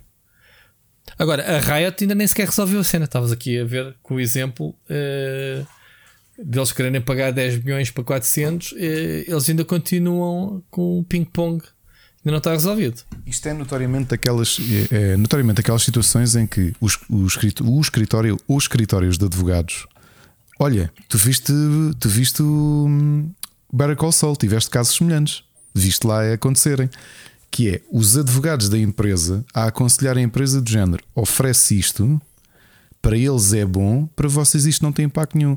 Aliás, provavelmente, isto agora para, para nos rirmos um bocadinho, aquilo que o escritório de advogados de uma gigante como a Activision deve cobrar para defendê-los neste caso, se calhar até é superior aos próprios 18 milhões, estás a perceber? O ridículo é. destas coisas. É bastante. Provavelmente eles, como o, o, escritório, tem que ser um daqueles escritórios de topo riquíssimos, estás a perceber? Uma Activision tem que ter um escritório, não é o Parreira e Correia escritório de advogados no resto de chão, estás a perceber? Tem que ser assim um daqueles escritórios grandes. Tem que ser um escritório com 25 andares. exato, exato. Ou 30. Uh, eh, e, um, e, tem que ter pelo menos 5 apelidos no nome do, do da empresa. Dos sócios, dos sócios à porta. Muito bom. E Muito bom. provavelmente 18 e eles, se calhar, cobram-se 20. Pá, dá-lhes 18. Yeah. E eles, ah, yeah, está-se bem. Fica mais barato, é promoção. Yeah. Mas assim, ainda, yeah. ainda bem que neste caso na Califórnia estão a ter algum acompanhamento da do equivalente à autoridade de trabalho, para, pá, porque é assim, é normal. Tu fazes uma, tu levas uma empresa destas para tribunal e vês que a coisa está a pender para o teu lado. Normalmente as empresas avançam com este tipo de settlements quando, um, não querem chatices, dois, sabem que o risco de daquilo doer mais é grande. Por isso é que tens tantos settlements, não é? Que é resolves a coisa por mas, este Ricardo, valor. Mas faziam um settlement com um valorzinho um bocadinho superior, que é para não dar cana. Quer dizer, 18 bilhões é tipo. Rui, a perspectiva do, do superior não. Imagina que éramos nós que nos queixávamos da, da Activision e que nos, assin, uh, nos assinavam com 18 milhões. 18 milhões resolvia a minha vida buscar, e a tua. Eh, se, se eu posso ir buscar 50 milhões, porque é que eu hei de querer 18? Simples, porque podes ir buscar, também podes ir buscar zero. É que 50 tá milhões bem? é uma possibilidade, mas também a coisa pode correr mal em tribunal e levar zero. Estás a perceber? É sempre neste. Isto é um jogo, meu. É sempre. Isto é, é um gamble. Estás a perceber? Aliás, este, este, tipo de casos uh, dá-se com as empresas grandes a falirem uh, os queixosos, deixam de ter dinheiro para pagar os advogados para continuar as coisas e há muitos settlements que acontecem porque, olha, não tenho mais dinheiro é verdade. para continuar. Não, é? não sei se é o caso, né? porque aqui estamos a falar do Ministério Público, normalmente atribui advogados né? gratuitos. Sim, são os, são os, os, advogados ali do bairro, não é? Não é? lá. Novamente, vimos o, vimos o Better Call Saul, que eu estou ansioso por ver a última temporada, como tu. No, e não te esqueças, foste tu que me puseste o bichinho do Better Call Saul. Já viste tudo? Tens vi, tudo vi, vi, vi, vi, vi. E eu, na altura, quando disse. É, em, em... O, gajo, é, o gajo é muito bom. O gajo é a, implantar, a plantar casos para, para sacar guitos. Duas semanas eu devorei aquilo. Hum. Duas semanas devorei claro aquilo. Eu, eu disse que era muito bom. Yeah. Uh, e digo-te já que. Hum, é porque tu notas, sabes que são, são desses casos. Portanto. Vamos ver. Muito bem. Olha, eu tenho vergonha. Eh, lá está. Estão sempre a dizer: Ah, os fanboys da Blizzard. Man, isto nem é Blizzard, isto é Activision Blizzard. É empresa. Empresa gigante. Eh, o resto é diferente. Isto, isto é uma vergonha. Isto, 18 milhões. Não. Pá. Enfim. Olha, vamos, a gente até se esquece, estamos aqui hoje na conversa e estamos a ignorar os nossos queridos ouvintes que nos mandam mensagens, Ricardo. Oh, Rui, não, e outra coisa que ignoramos também, eu sei que estava aqui no alinhamento e não, nós somos tão maus a fazer então, publicidade. Então, sexta-feira ah. saiu o episódio ah. mais esquizofrénico de sempre. Tu és péssimo. Do... Aliás, nem sequer agradecemos os nossos uh, Já agradecemos. Sim, espera, já, já lá vamos, mas não sei se ouviste o episódio, eu fiquei muito contente com este Comecei episódio, mais um, e, e, é o episódio mais esquizofrénico que, que, que existe. Uh... Ouvi o quinto, de, quando falaste de Nelas Monteiro, ou como é ela se chama? Neladeiras. E agora este que começa com a banda de prog que o Vangelis e o Denis Russos tiveram nos Vamos, anos 60. Sim, olha, o que é que entra, o que é que o Denis Russos entra num bar com, com o Vangelis? Muito bom, com o Vangelis, o que é que eles dizem um ao outro? Tipo, Bora fazer uma banda. Muito bom, pá. Estás a ver como eu sei? Já comecei a ouvi-lo. Já, foi, fazer este episódio. Aliás, até tive para te mandar uma mensagem a dizer assim: pá, obrigado por me ajudares a aspirar a casa. Obrigadão, meu. O teu apoio moral é fixe. Ainda não é ouviste todo, portanto, há ali um bloco de duas músicas mesmo esquizofrénicas, mas mesmo. Estou ansioso, então, tem Celine Dion. Tem Celine Dion pelo meio. Já Celine Dion não é Celine é. Dion qualquer. Em francês ou em inglês? Celine Dion em francês. Ah, em francês. Ah, até outro. Oh, e agora fazendo oh, aqui um semi-spoiler, pessoal. Não é, não é Celine Dion qualquer, é meio do episódio. Celine Dion a cantar uma, uma música de uma rock opera cyberpunk francesa de 1978. Brutal. Ouviste bem? Rock Opera Cyberpunk de 1978, a Celine Dion. É muito bom. Ah, pois é. Muito bom. Isto é assim, pessoal. Se muito querem bom. saber mais, para cá do Abismo, o episódio 6. Uh... Sim, se, se estás a ouvir agora este episódio, mete na pausa e vai ver o para cá do Abismo. A gente espera. Exato. Vai lá, vai lá, vai lá, vai lá. Exato, é isso mesmo. Uh, opa, Deixa foi... ir, não desconcentres. Eu continuo-te a dizer, eu, obviamente, eu divirto-me muito aqui a fazer o split chicken. Hoje é daqueles dias como tu, estava aqui cansadíssimo. Epá, mas isto parece que começamos a gravar. Eu, eu carrei aqui no Audition e parece que ganha energia. Então estou aqui cheio da pica. Man. É, sim. Mas digo-te que a gravar o Para Cá do Abismo, que é um trabalho mais solitário, não é? Porque claro. eu esta semana até te avisei, abri um fecheiro tinha as 10 músicas. Eu escrevi quase 6 páginas de informações para falar sobre, sobre estes 10 artistas. Já, já, percebeste que o pessoal gosta das histórias que traz, é, pronto, agora tens de aplicar mais. E acho que são interessantes trazer, é interessante trazer essas histórias de curiosidades sobre os artistas, o enquadramento então, e depois ouvirem a música, se calhar até ouvem com outro, outra perspectiva. Olha, a música que, que apresentei antes da, da Celine Dion foi uma banda que conheci na semana anterior. Uma, pá, também é daquelas histórias brutais. Isto, isto, é só teasers. Vocês, para saberem mais em, em específico, têm de ouvir.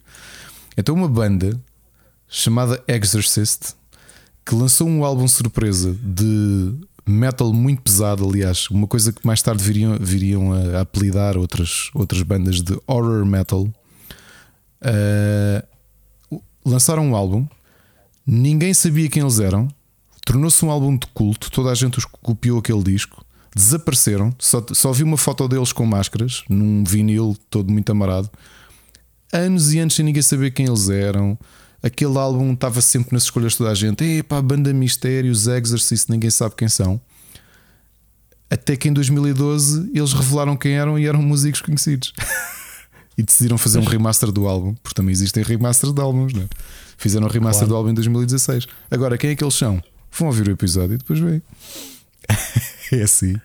E portanto, meus caros, só num, num podcast estranho como o Para Cá do Abismo é que passam de Vangelis e Demis russos numa banda de prog rock dos anos 60 para uma banda de uh, metal de terror uh, de músicos desconhecidos que usavam máscaras e que nunca ninguém soube quem eles eram, lançaram um álbum e desapareceram em 85 e 86 e logo a seguir Celine Dion numa mas, rock opera cyberpunk. Mas essa do, do Vangelis, essa malta grega juntarem-se todos numa banda, não estava à espera. Foi fixe, não foi? Ah, não foi? Foi sensação que eu tive. Na altura, quando os conheci, também fiquei assim, ai, como é que.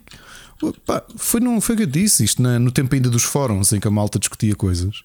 Pá, em 2006 estava num fórum internacional de prog em que a malta partilhou a música que eu coloquei lá, o Four Horsemen. E eu abro a música e eu, pá lá, isto parece o Demis Russos. Pessoal, o que é isto? E alguém, ah, isso é aquela banda que o Vangelis e Damis Russos tiveram há 40 anos. E eu, é? 40, sim. Eu, sim, mas explica lá isso outra vez. Depois a malta, ainda não, as Wikipédias eram tudo muito. Pronto, ainda era tudo muito podrezinho, estás a perceber? E aquelas coisas muito que tu bom. descobres assim do nada, isto ficou-me para sempre. Mas eu, eu vou-te aqui garantir, Rui. Não sei se no próximo episódio ou não.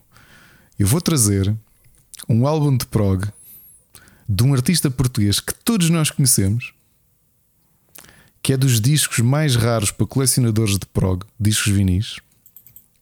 Epá, vocês quando souberem quem é, não, não é o José Cito. A gente sabe que o José Cito tem um álbum prog. É outro artista.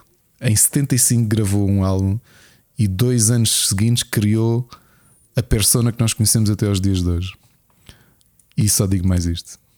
Anda lá, diz não lá. Digo já. Não, não podes fazer isso. Não vou, não, não. Isto é teasing. Isto é só teasing. Muito e bom. é isto. E agora sim, olha, vamos, vamos ouvir uma mensagem de uma pessoa que, que, que gostou bastante do episódio Para Cá do Abismo, por acaso. Que fartou-se de partilhar e até mandou é? uma mensagem, que é o nosso caríssimo amigo Nossa. Bruno Carvalho, que tem sido um apoiante fervoroso dos nossos programas e, portanto, mais uma vez agradeço ao Bruno Uh, então pelo lá. apoio, mas também temos de agradecer uh, não só ao Bruno como ah, ao Patreon, não é, Rui? Queres agradecer? Força. Ou tens a lista? Não tenho. Está a ver se tu abrias. Pronto, eu vou, eu vou fazer isso, tem problema. Eu tinha aqui a lista, mas entretanto um, fechei. E a família está quase está a crescer bastante. Do, dos nossos Patreons, já somos 17 Patreons, eh, o que eu agradeço imenso as, o apoio constante, mês para mês. Uh, e pronto, é aquele momento em que apelamos. Juntem-se à família, juntem-se à família. Ainda não decidimos, malta, já agora, qual é que é o jogo, o jogo que vamos oferecer este mês, porque, porque como saíram diferentes, estamos aqui ainda a estudar, eu, eu e o Ricardo. Uh, mas provavelmente ou sai durante os próximos dias ou sai na próxima semana, iremos anunciar também qual é que é o jogo. Vai haver um jogo, de certeza. Uh, mas pronto. Em relação aos nossos patrons, quero agradecer, obviamente, à longa lista que inclui o Rodrigo Braz, o Ruben Borralho, o David Ribeiro, o Helder Paiva, Sir Becas, Felipe Silva, o Mike Silva, o Oscar Morgado, o Enzo Bolt, o Vasco Vicente, a Rita Ferreira, o Carlos Felipe, o Wolf, o Ricardo Moncacho, o Luís Ribeiro, o Frederico Monteiro e o Bruno Carvalho. Portanto, se tivermos aqui mais de 200, eu dedico o tempo que for necessário a agradecer esta malta, porque obviamente merecem que a gente vos invoque aqui para o programa. Portanto, agradeço imenso. Ricardo, queres dar alguma palavrinha em especial? É isso, mais Temos uma vez novidades em breve. O Super Finisher já uh, anunciado, não é? Que vamos gravá-lo é, até dias devemos, 20 e tais. É, se lhe aproveitamos e fazemos uma coisa que eu próprio ainda não vi: é que na semana passada foi o. O. Ai, agora não me como é que ele se chama. Uh, o sorteio da WWE, ou seja, uh, normalmente é no início de outubro que existe um programa dedicado uh, aos wrestlers trocarem de marca. Portanto, são sorteados ou são comprados, digamos assim. Marca, como assim? Entre Roy, SmackDown eles vão, ou e mesmo NXT, eles vão mudando de programa. Ah, é, é, não sei. É, sempre no início de outubro há ali uma giga joga em que eles vão mudando de sítio, portanto, campeões que perdem o título porque têm que mudar de, de, de programa, vão para a concorrência, concorrência entre aspas, concorrência interna. É, mas se calhar fazemos. Eu não sabia assim, que havia um shuffle assim. Há um shuffle, ah, é, há, há, há, um shuffle sempre em outubro. Isso é tipo, isso é tipo NBA, não? É, é, exatamente. É, como é que eles chamam aquilo? Um... Isso é nome que até o nosso português. O draft, não é? é exato. É isso. É o draft também. É. Aqui não, também é o draft. Não, é o draft. Não sabia que o wrestling tinha draft. Porque isso é de treta. São gajos contratados. Sim, mas eles, eles, fazem aquelas mudançazinhas para. Hum, epá, para agitar as coisas é também para criarem novos, novos argumentos. Porque estás um ano inteiro a ver o mesmo, a mesma pool de artistas e é, também é por okay. ordem. Portanto, o primeiro escolhe o primeiro e so on and so on. Mas... Quer dizer que um Undertaker pode sair de uma WWE Aconteceu, na para ir para uma. Sim. Foi? Sim. Hum. Não sabia nada dessas coisas. Não é WWE, okay. é sair da Raw para ir para a SmackDown. Ou seja, em vez de lutar à segunda, luta à sexta. Luta com tipos diferentes. Oh. E aqui aconteceu, houve muita, okay. houve muita troca de cadeira. Ok. Pronto, memória não. Muito bem. Muito obrigado então a todos os patrons. Um, continuamos cá, obviamente, a fazer coisas para vocês. Uh, vamos seguir uh, com a mensagem do Bruno Carvalho então. Uhum. Olá Rui, olá Ricardo. Espero que vocês estejam os dois bem. Cumprimentar também todos os nossos ouvintes e companheiros de podcast. Um, Trago-vos hoje aqui dois assuntos. Uh, o primeiro, uh, a notícia de que, ou o rumor de que o FIFA poderá também mudar o seu nome.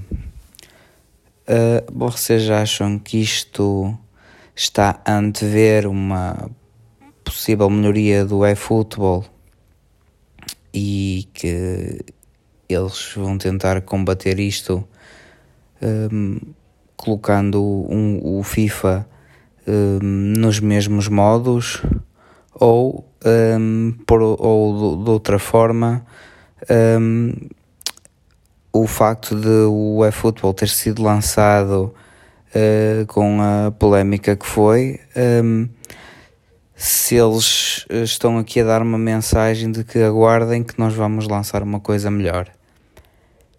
Um, e o segundo tema Um, para mim, as sextas-feiras uh, é sempre um dia de alegria, além de entrarmos no fim de semana. Uh, temos de 15 em 15 dias o Para Cá do Abismo e tínhamos uh, Ted Lasso que acabou esta sexta-feira. Um, eu sei que o Rui ainda não viu, Uh, por isso, sem spoilers, Ricardo, se puderes só fazer um comentário ao, ao final da série, um, do que é que tu achaste, era o que tu estavas à espera, uh, o que é que tu achaste do plot twist. Um, já temos, penso que data para a terceira temporada, já não sei se é para janeiro de 2022 ou para o verão de 2022. Um, o que é que estás à espera para a terceira temporada? Uh, eu pessoalmente acho que vai ser a última. Acho, acho que já não tem ali muito mais para, para onde esticar. Uh, e saber não é, o que é que nós vamos fazer agora às sextas-feiras uh, quando já não temos o, o Ted Lasso. Uh, o que é que tu vais ver já agora para, um, em, em substituição do Ted Lasso? Um, e pronto, uh, era isso. Eu gostei bastante da, da, da segunda temporada. Fiquei surpreendido com o final. Uh, gostava de saber a tua opinião. O que é que tu achaste? Um abraço aos dois e ouvimos para a semana. Grande Bruno, obrigado pela mensagem.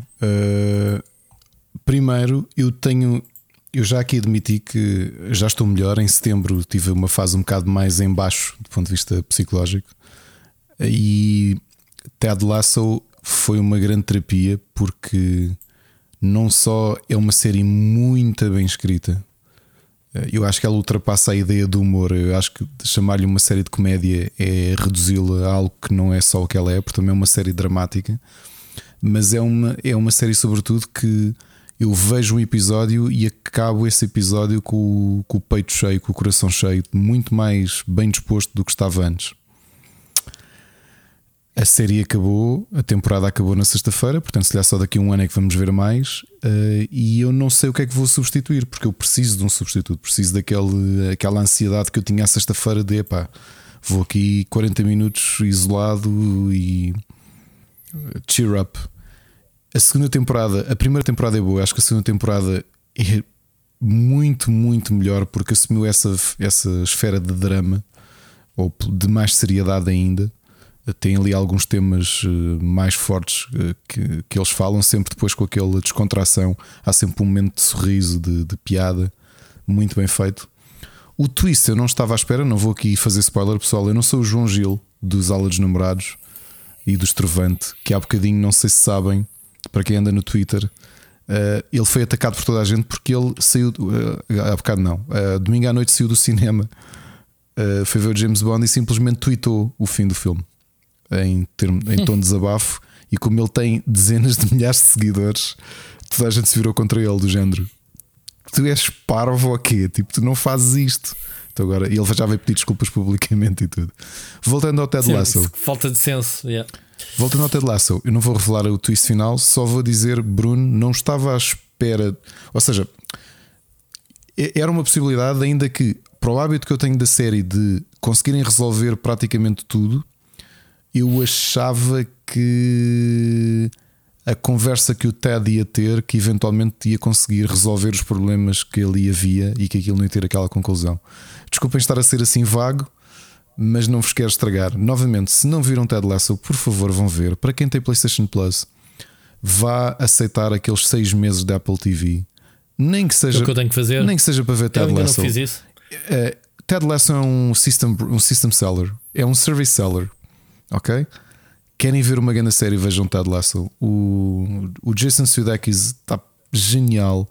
O, não é o único, há ali atores e atrizes geniais. Vão adorar a série. O futebol o futebol é o tema, mas é quase eh, background no meio daquilo tudo. É uma grande série, mesmo, mesmo uma grande série, pessoal, série.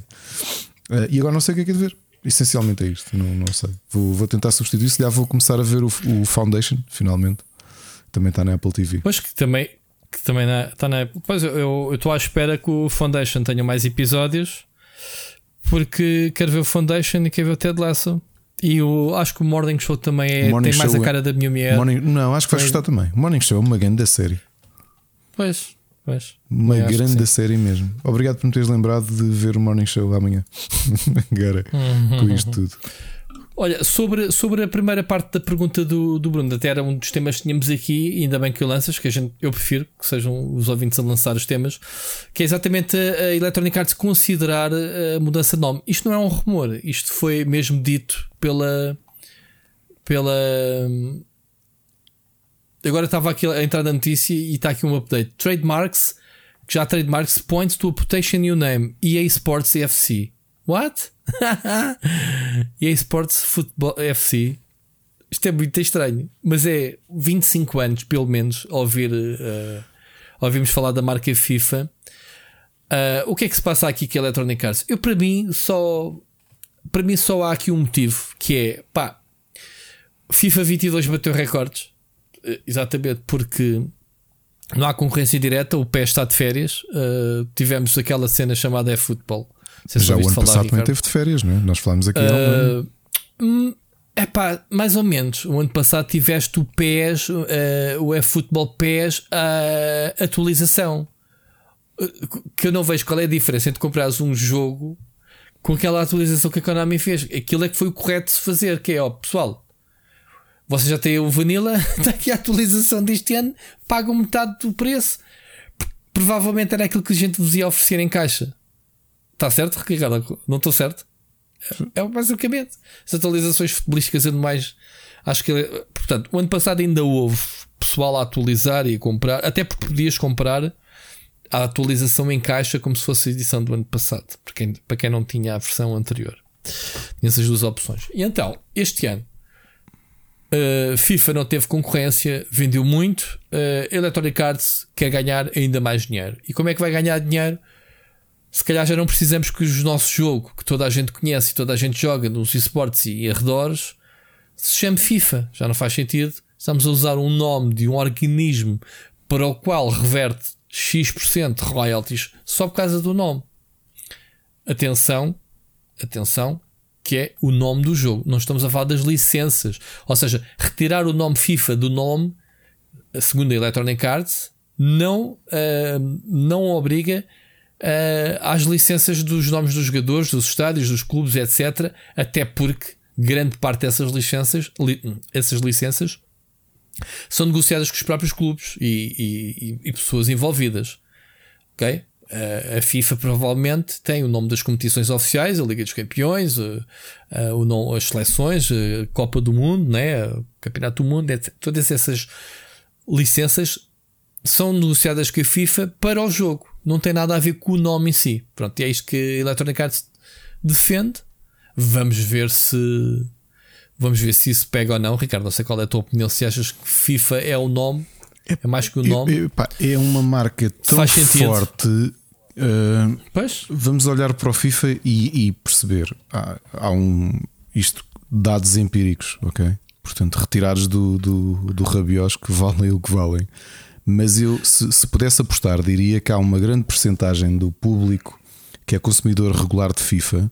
Primeiro, que é aquele público, provavelmente o FIFA é o jogo que compram garantidamente todos os anos e se dá no que compram muito poucos mais para além disso. Sim, mas não, então nesse caso não vais deixar de comprar porque não se chama não, FIFA. Espera, espera. É, tem essa parte, ok? Eh, não é um público em alguns, alguns segmentos que é conhecedor do mercado. Eu acho que há uma dose de há uma dose de, de risco em mudar o nome de uma, de uma série tão Eu forte. Sei, claro, mas isso tem sempre o um nome. Mas vou-te dar, vou dar aqui o exemplo. Electronic Arts epá, já não precisa de. O FIFA, a, a sigla FIFA representa, para mim, seu jogo da FIFA, o FIFA representa um, autenticidade. Licenças oficiais. Sim, sim, é isso. Eu sei que compro o jogo oficial da FIFA, eu sei que vou ter um produto genuíno. Por ironia, não, compras, por ironia não, não era assim. Pés. Logo no início não era bem assim, não é? Pá, já não Os primeiros ainda é tinhas o Luís Figarros no FIFA. no FIFA. Não me lembro. Na Mega Drive. Ok. Pronto, mas lá está. Esse, esse tipo de, de, licenças são negociadas é casa fora a do domínio da FIFA. Uhum. Casa, pronto, uh, a casa. Agora é assim, por exemplo, o Ronaldo, quando assina para o, para o Manchester, tem uma cláusula que diz: uh, A minha imagem é explorada pelo clube. Pá, se o clube quiser licenciar, não, ninguém vai falar com o Ronaldo, é, vai falar com o clube. Estás a ver? Não acredito que, que a organização FIFA é que venda os direitos dos jogadores ou dos clubes, porque isso são negócios dos clubes. O que o FIFA vende é o nome das competições. Ok? Tudo o que diz respeito a isso. Ora, o nome é irrelevante quando tu tens uma base de fãs tão grande como tem o FIFA e, pelos vistos, a Electronic Arts aproveita-se de não ter concorrência neste momento. Não sei até quando, porque sabemos que há dois ou três jogos que pretendem, pretendem fazer uh, frente a estes dois jogos, né? ao PES e ao FIFA, com soluções de uns para blockchain, outros com. Com, com blockchain, quando eu falo blockchain, estou a falar, obviamente, de uma alternativa Ultimate Team em que realmente podes ganhar dinheiro. Não é só gastar dinheiro, mas como ganhares, valorizares os teus jogadores e venderes ativos, certo? Compreendes isso? Sim, sim. Se não, eu trago esse tema um dia que eu já escrevi sobre essas cenas, sobre o, como o, o blockchain está a mudar o panorama do futebol fantasia. Pronto. Uh, tens cá em Portugal até uh, empresas especialistas nisto, tens a Sorar e tens outra. Um, agora, em termos do nome, tivemos a indústria, já nos deu exemplos que o nome não é nada. O nome, o, o que importa é a qualidade do jogo. Tiveste o caso do Football Manager, quando se chamava Championship Manager, espertos da AIDS disseram: é pá, os senhores que vão-se embora, a gente fica com o nome e está-se bem. Os outros não. Os outros levaram o motor do jogo, levaram a base de dados, inventaram um novo nome chamado Football Manager. Onde é que está o Championship Manager hoje em dia? Ninguém se lembra se que é que o pessoal lembra-se de Football Manager, que é a empresa que está por trás, genuína e que tem as licenças e que tem as cenas como era antigamente. O nome Electronic Arts Sport, partir desse pensamento que é vou ganhar muito dinheiro ou vamos poupar, não sei qual é a perspectiva que queres, queres introduzir, que é poupar dinheiro porque não tem que pagar royalties. Neste caso, entra mais dinheiro nos cofres por todas as receitas que a gente tiver de vendas do jogo, não temos que partilhar com, com a FIFA por causa do nome. Isto é a perspectiva atual. A Electronic Arts nunca disse isso de royalties, mas isto é de caras, não é? Vai mudar de nome porquê? Não é? Para mim só é isto: é poupar dinheiro na, nos royalties do, do, do, uso da sigla FIFA. É possível que seja isso, uh, mas ah. epá, é estranho depois de tudo aquilo que eles caminharam. É, há bocado estava a gozar, mas uh, quando tu pensas num FIFA 94 para Mega Drive, que ainda tinha jogadores como o, o Bário Veldoso, o Luís Figarros e o Eduardo Badala. São coisas diferentes, Percebes? mas isso a Electronic Arts assegurou que nada vai mudar. Mas, mas aí que eu digo, evoluíram muito desde essa altura para neste momento é FIFA. FIFA para, um, para, para a comunidade de jogadores é sinónimo de futebol. Há pessoas que já não sabem sequer o que é a FIFA enquanto instituição. FIFA para eles é videojogo. Sim, depois também tens aqui outro caso muito engraçado que é a Electronic Arts poderá estar a, a querer desligar-se de uma entidade que nos últimos anos está ligada à corrupção e essas coisas. A FIFA não é propriamente inocente destas coisas. Lembras-te do caso do, nada, nada. Do, dos casos que tivemos antes do, antes do atual presidente, né? O, como é que se chamava o, o Baldo? Uh? O Platini? Não, antes do Platini. O. Não, o Platini é o UEFA, atenção. Pois é, o UEFA. Uh, vês? Uh? O. o, o Epá, tinha o nome dele na ponta da língua. Não interessa, aquele senhor muito forte. Uh, pronto, esteve à frente da FIFA durante muitos anos. Que houve grandes uh, polémicas de corrupção. Epá, acho que a corrupção, em termos de negociatas de onde é que eram feitos os campeonatos do mundo por, por, pela porta de cavalo, estás a ver? Favorecimentos e essas coisas todas. Se bem me recordo. Uh, que era esse tipo de polémicas. Bom, eles falam aqui na notícia. Uh, eles dizem que têm 300 uh, contratos individuais, uh, 300 uh, licenças, 300 contratos de licenças individuais. No que diz respeito às equipas, aos estádios, aos atletas, às ligas, etc. Blatter. Ah, o Blatter, exatamente. Joseph Blatter. Blatter. Yeah. Um, pronto. E não sei se isto também vai à Blay, obviamente, da Konami. Se os outros podem mudar de nome, a gente também pode. E estamos, estamos cá, há mesmo. Claro que vai confundir pessoal. O pessoal vai chegar, como é que eles dizem aqui? Uh, vais à loja e tens lá um jogo chamado EA Sports FC, mas claro que a, a Electronic Arts não vai fazer isto de anime leve. Isto vai ter campanha por trás. Se mudarem de nome, vão provavelmente o dinheiro que poupam nos royalties de pagar ao FIFA vão gastá-lo todo a enfiarem-te o, nome novo, o novo nome pela goela abaixo, claro. não é? E tu, passado dois meses, já nem te lembras que o jogo anteriormente, já durante os últimos 20 anos, 25 anos, se chamou FIFA. Vais levar uma uma lavagem cerebral instantânea. Portanto, ao, Bruno, isto não é rumor, isto é verdade. Eles estão a, a, considerar qual é que é o novo. Pá, tem um ano para isso. E depois há outra coisa que é se mudarem nome, há potencial para fazerem spin-offs, como já tinham feito, tipo o UEFA, o World Football, mas spin-offs da série FIFA, sei lá, um jogo só dedicado ao, ao volta, futebol sem estarem agarrados a nomes oficiais, sem necessidade de estarem agarrados ao nome FIFA. Portanto, já começas a olhar, é pá, é dos mesmos gajos que fazem o FIFA, deixa lá experimentar. Digo eu, possa, que possa haver essas variações, digamos assim. Agora, eu, eu, não considero que o FIFA seja algo que os prenda. Portanto, se o conteúdo for o mesmo, oficial, pá, Ultimate Team, que é o que o pessoal quer. Falar nisso, a Electronic Arts hoje disse, Ricardo, isto é outra notícia separada que eu não tinha aqui, mas digo já Electronic Arts recusa-se a alargar as microtransações, a microtransações dos, do Ultimate Team. Portanto, mesmo que já se fala que no Reino Unido possa haver novas leis em relação ao gambling e, e, o FIFA possa ser considerado gambling, eles dizem: estamos cá para cooperar, estamos cá para, para ser fiscalizados, estamos cá para metam as regras que quiserem. A gente não larga isto, não, não vamos tirar isto, não faz sentido, isto é a nossa maior fonte de receita uh, para lá do, do, da venda dos jogos, é o, o, o dinheiro que a gente ganha a vender cartas que os nossos utilizadores, portanto, vão passear macacos. Resposta de Electronic Vocês não conseguem ver porque estão só a ouvir a minha voz, mas eu vou descrever.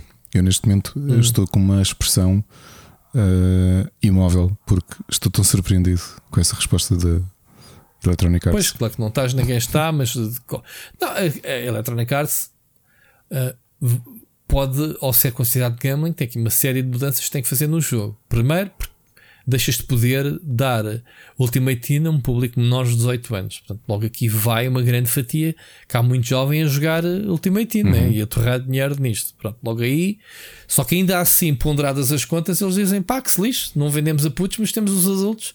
É, são muitos, acho que eles falaram 180 milhões. Uh, como é que é? De. Epá, é, um número assim astronómico para, para, para o número de jogadores. É, é, e é uma porcentagem grande. O reach, o reach do Ultimate Team, percebes? E é uma porcentagem grande Direto. da fatia total da Electronic Arts ainda. Pois claro, então isto é basicamente: olha, não, a partir de hoje é proibido venderem cartas. E a Electronic Arts diz: então, tchau aí, fechamos portas. Estão completamente agarrados nisto, eles não largam isto nem por nada. Ok, uh, pá, estamos a falar do Reino Unido, que é um grande mercado, mas não é um mercado global. Eles continuam a vender e a fazer o que quiserem noutros mercados, está-se bem, compensa mesmo. Siga, não, pá, é assim. Eu pessoalmente acho que o Ultimate Team é o core do jogo. O, o, FIFA, neste momento, sem o Ultimate Team, não tem qualquer, para mim, interesse. Eu, se jogasse FIFA, que não jogo, mas quando jogo FIFA e analiso o FIFA, eu, eu centro-me no Ultimate Team porque é a cena diferenciadora, é a cena mesmo fixe. É, é, é a tua paixão por uh, colecionar os cromos. Epá, por acaso Agora, aí discordo. Não concordo, é a Schliss. A Schliss que é Eu discordo porque para mim o FIFA é e sempre será um jogo de. Tu se calhar não tens essa, essa, essa realidade, mas eh, especialmente desde que o meu filho mais velho começou a jogar há uns 4 anos, na altura, obviamente, ainda muito mais. É o jogo do campo, né? é o jogo de campo. É, é o jogo de sofá, okay. sim, é o jogo de sofá. Ou seja, pá, sim, vamos fazer uma é partida um motiva, Mas o que é que me motiva a continuar a jogar? Entendes? Eu, quando jogo um jogo, seja um jogo de carro, seja o que for, o que é que me motiva de andar aqui a, a, a correr, correr, a jogar, a jogar futebol? É ganhar moedas, para ir abrir packs, ou então para ir ao, ao mercado de, de venda de jogadores, melhorar a minha equipa. Ou seja, é um desafio adicional ao estar em campo a computar. Isto é a essência do jogo, é fixe. A coisa que eu abomino é, abomino mesmo, e estou farto de dizer publicamente, e, e, e, e se quiserem por escrito eu também escrevo, que é obrigarem os. Aliás, outro dia fez esse desabafo no Twitter, que é obrigarem jogadores de alta competição de, de, de esportes a terem que investir milhares de euros no lançamento de cada jogo para terem uma equipa competitiva. Mas, oh, Rui, isso aí eu já, eu, já, eu já paguei para essa discussão, não literalmente. Espera, deixa-me só completar. O, o cena dos esportes do FIFA devia de ser avaliada pelos skills dos jogadores e não quem tem dinheiro para comprar melhores jogadores isto é a minha opinião, deveria de haver uma versão à parte do FIFA ou um menu, uma, um, um modo de jogo dentro do FIFA a dizer esporte. E tu entravas lá e era lá dentro que se fazia as competições, em que tinhas um draft que os jogadores poderiam fazer nas suas competições. Está aqui os jogadores todos desbloqueados. Façam a vossa melhor equipa e compitam. Isto era o que deveria ser feito, na minha opinião, não meter dinheiro. Epá, eu vi outro dia os nossos portugueses, sei lá, o J. Oliveira 10, o, o, o, Bruno Pombo, a, a, fazer logo no. Eu, eu, eu, tomei atenção, porque como eu recebi, eu fui um dos primeiros, como tu sabes, a receber o FIFA em Portugal, antes desses jogadores todos. Um, e quando eles lançaram vídeos e, e streams, eu vi-os. Epá, ver que o Pombo tinha não sei quantos mil FIFA points e não sei quantas mil coins eu pergunto assim: isto não é a Electronic Arts que lhes dá? Não. Eles têm que meter do bolso dele, ou dos patrocínios, Sim. ou whatever, ou a equipa, ou quem for. Não deveria ser. O, o, o, a Electronic Arts não deveria de ganhar dinheiro com os esportes dessa forma. Porque isso é meter dinheiro ao bolso direto. E obviamente que depois eles, como influencers, o, o pessoal aspira a ser como eles, vai gastar dinheiro também para tentar ter uma equipa tentar ser competitiva. E isto é um ciclo. E é aqui que, obviamente, está o, o a, a, parte negra do Ultimate Team. Que eu não concordo, que é competição saudável e, aliás, saudável e uh, armas iguais. Tu podes dizer assim: ah, mas dois clubes podem se encontrar para a taça e um clube tem dinheiro para comprar as chuteiras XPTO e os outros vão com os ténis Sancho. Estás a perceber? Ok, mas uh, no, no, na vida, uh, nos videojogos, isto é um jogo, meu. Eu comprei o jogo que me custou 70 euros e o jogador desse próximo também comprou o jogo de 60 euros e devia ficar por ali. Não sei se tens essa opinião, eu sei que não tens, mas eu acho que não, não havia de haver esta, em termos de competição, uh, eles terem que investir o dinheiro, epá, porque eles estavam-se a queixar que era epá, o orçamento do jogador português são 2 mil euros, que é um absurdo, para mim é boa de dinheiro. E um jogador alemão, logo ao início, estoura ali e mete 500, 15 mil euros. Isto dito pelo J. Oliveira. Mete ali 15 mil euros na boa no dia em que sai o FIFA. Só para abrir packs. Não achas que é um absurdo, Ricardo? Fogo. Há uns 5 anos eu fiz a apresentação do FIFA com o Rasta Arthur e com o, hum, o Run. Na altura uhum. eram os dois jogadores de topo de FIFA cá, não é? Certo. E quando, eles, quando eles revelaram que tinham de investir, ou seja, que tinha jogadores de topo, uh, eram um dos Emirados Árabes Unidos e depois uns, eh, não lembro se era alemães ou o que é que era. Era alemão, sim. Uh, no primeiro dia, no dia de lançamento, metiam 10 mil euros em. Pois, que eu acabei de dizer. E, e eles, uh, ok, nós temos de debater isso, temos de falar com os patrocínios todos, juntar esse dinheiro e investir, senão não somos competitivos. E isto entra uma coisa que eu lancei na altura: é que para mim, agora é um momento que, que, que a comunidade toda, aliás, o mercado vai-me dizer tu és estúpido, não tens razão. E é verdade, porque efetivamente Ultimate Team é considerado, Ultimate Team é considerado um esporte. Para mim, a definição de esporte é uma coisa simples. Só a tua. Ou seja, de esporte, para mim, os esportes são desporto porque equiparam-se aos restantes desportos, que é a tua capacidade é que define a diferença entre o teu sucesso e o insucesso. Até o que é que eu acabei de dizer? Estás-me a dar sim, razão. E, e ah, pronto. Todos os esportes para mim são uh, igualitários, porque toda a gente parte do mesmo pressuposto. Um League of Legends, um Dota, um Counter-Strike, toda a gente parte do mesmo pressuposto. É a tua Exatamente. habilidade. O FIFA não, ou seja, no futebol, depois havia na altura, lá nessa apresentação da FNAC, dizia: Ah, mas houve lá. Uh, o futebol também é assim. Um clube como o PSG que tem dinheiro do petróleo atrás daquilo e compra jogadores a torta e direito e vai jogar com não sei quê. É verdade, tem melhores jogadores, mas as condições do jogo são exatamente iguais. Aliás, o Benfica há duas. Sim, a bola é redonda após duas equipas. O, o Benfica há dois anos. Lado, é? Há dois anos. O Benfica há duas semanas ganhou o Barcelona, não é? Por Exato. essa ordem. Ah, mas o Barcelona não tem a carta do Messi.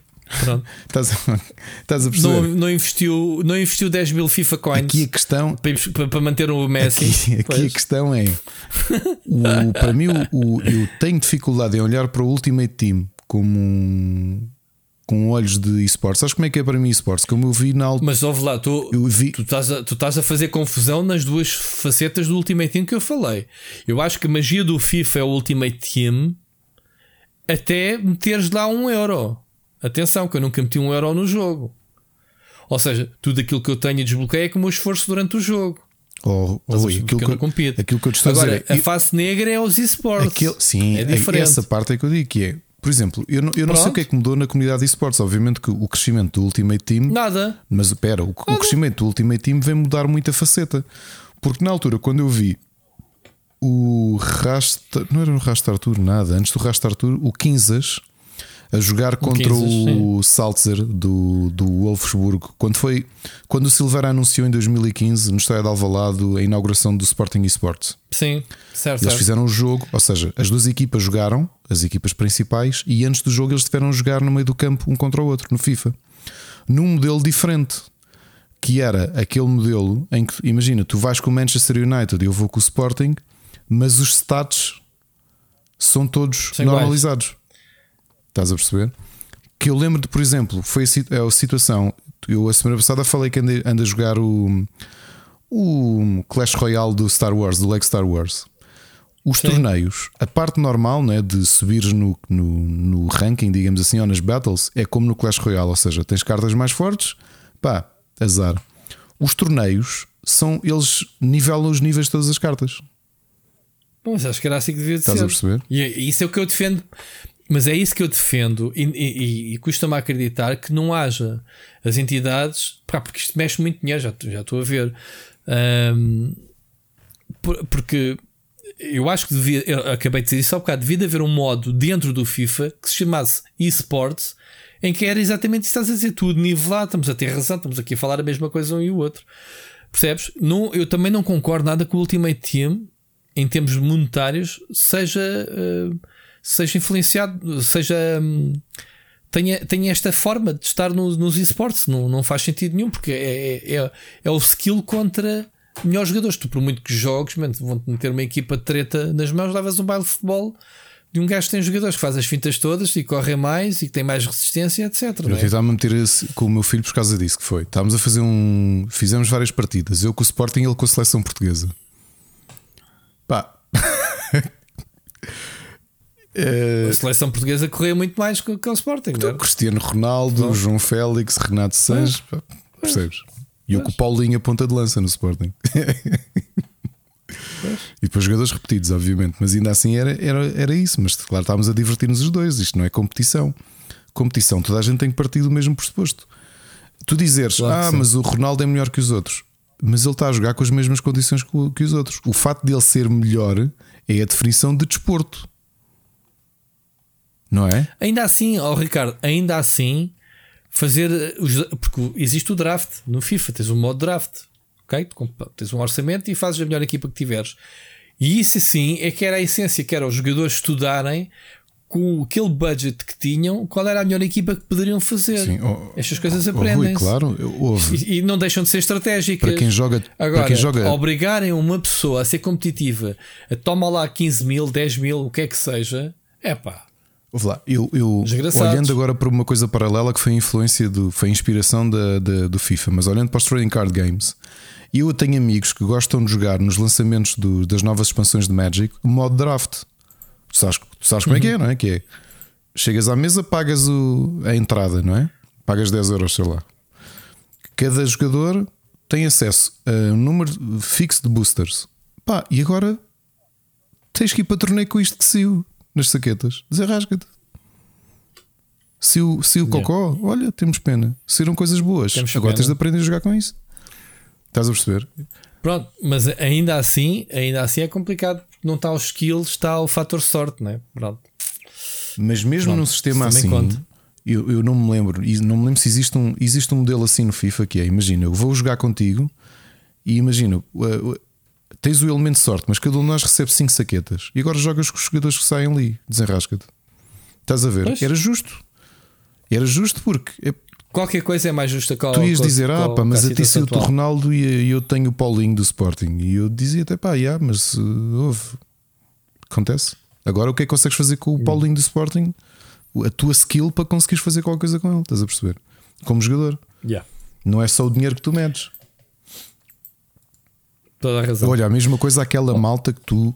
Novamente, eu não, dei, eu não tive nesse, nesse universo, justamente nos anos 90, quando a malta. Nós vemos, talvez um pouco depois, quando levavam o Magic muito a sério, que era aquela malta com capital que comprava de baralhos. Estás a ver? Eu via, olha, tu eras um bom jogador, até eras um, um, um gajo com pouco dinheiro, andaste ali aos pouquinhos a construir o teu baralho. Eu que tinha dinheiro, chegava ao pé no final de um torneio e dizia assim: pá, dou-te aqui, sei lá, 40 contos. E tu fosgas, 40 contos é muito dinheiro, toma, vá, vou comprar mais saquetas, vou tentar fazer um baralho. E agora diz-me: tu eras bom jogador, o tipo comprou o teu baralho, ele vai conseguir ter o mesmo resultado que tu com o teu baralho? Não. Porque depois o jogo depende da tua destreza mental, não é? Claro. claro Isso que é que eu também. Eu acho que tu tens toda a razão, que é para mim, eu, eu acho que vou ter sempre dificuldade em olhar para o FIFA no modelo de negócio que ele existe agora, que é baseado no Ultimate Team, quando se a definição de esporte é toda a gente tem, está em, em, em ponto de igualdade um com o outro. Se não estão, então não é desporto. Não é desporto. Desculpem. Portanto, chamam esporte ao Ultimate Team, eu não consigo chamar esporte ao Ultimate Team. Yeah. E agora vocês dizem o que é que isso interessa? Nada, porque a minha opinião não interessa para ninguém, portanto, who cares? Não interessa para ninguém. Nem a tua nem a minha. Bom, Ricardo, move on. Um, há aqui um tema que quero discutir contigo que, que tu percebes mais que eu, que é já anda para aí Metroid Dread a correr em emuladores de PC é. e a 4K. Explica-me isso. Eu fiquei surpreendido porque Quer dizer, nem sabia que já havia emuladores da Switch no PC tão Eu pouco. também fiquei surpreendido porque vi o vídeo. Aliás, o vídeo já não existe, já foi, obviamente. O vídeo não existe, abaixo. já a Nintendo já, já mandou uma cabeçada a isto. Um, Explica-me lá o, o, o, que é que se anda a fazer. Obviamente, não vamos estar aqui a divulgar pirataria. Não, depois estive a ler, eu também não conhecia e por causa deste vídeo fui, fui investigar um bocadinho porque eu, eu sei que tu podes fazer algumas alterações eh, do ponto de vista, do ponto de, vista de filtros. Não sabia que tu podias mudar as resoluções. Um, do, dos emuladores. E a realidade, pelo que eu percebi, este youtuber que apresentou estes, este, um, o Metroid Dread a correr uh, em 4K foi, fez precisamente isso com um emulador que permite tu mudar, um emulador de Switch que permite mudar a resolução nativa do próprio jogo.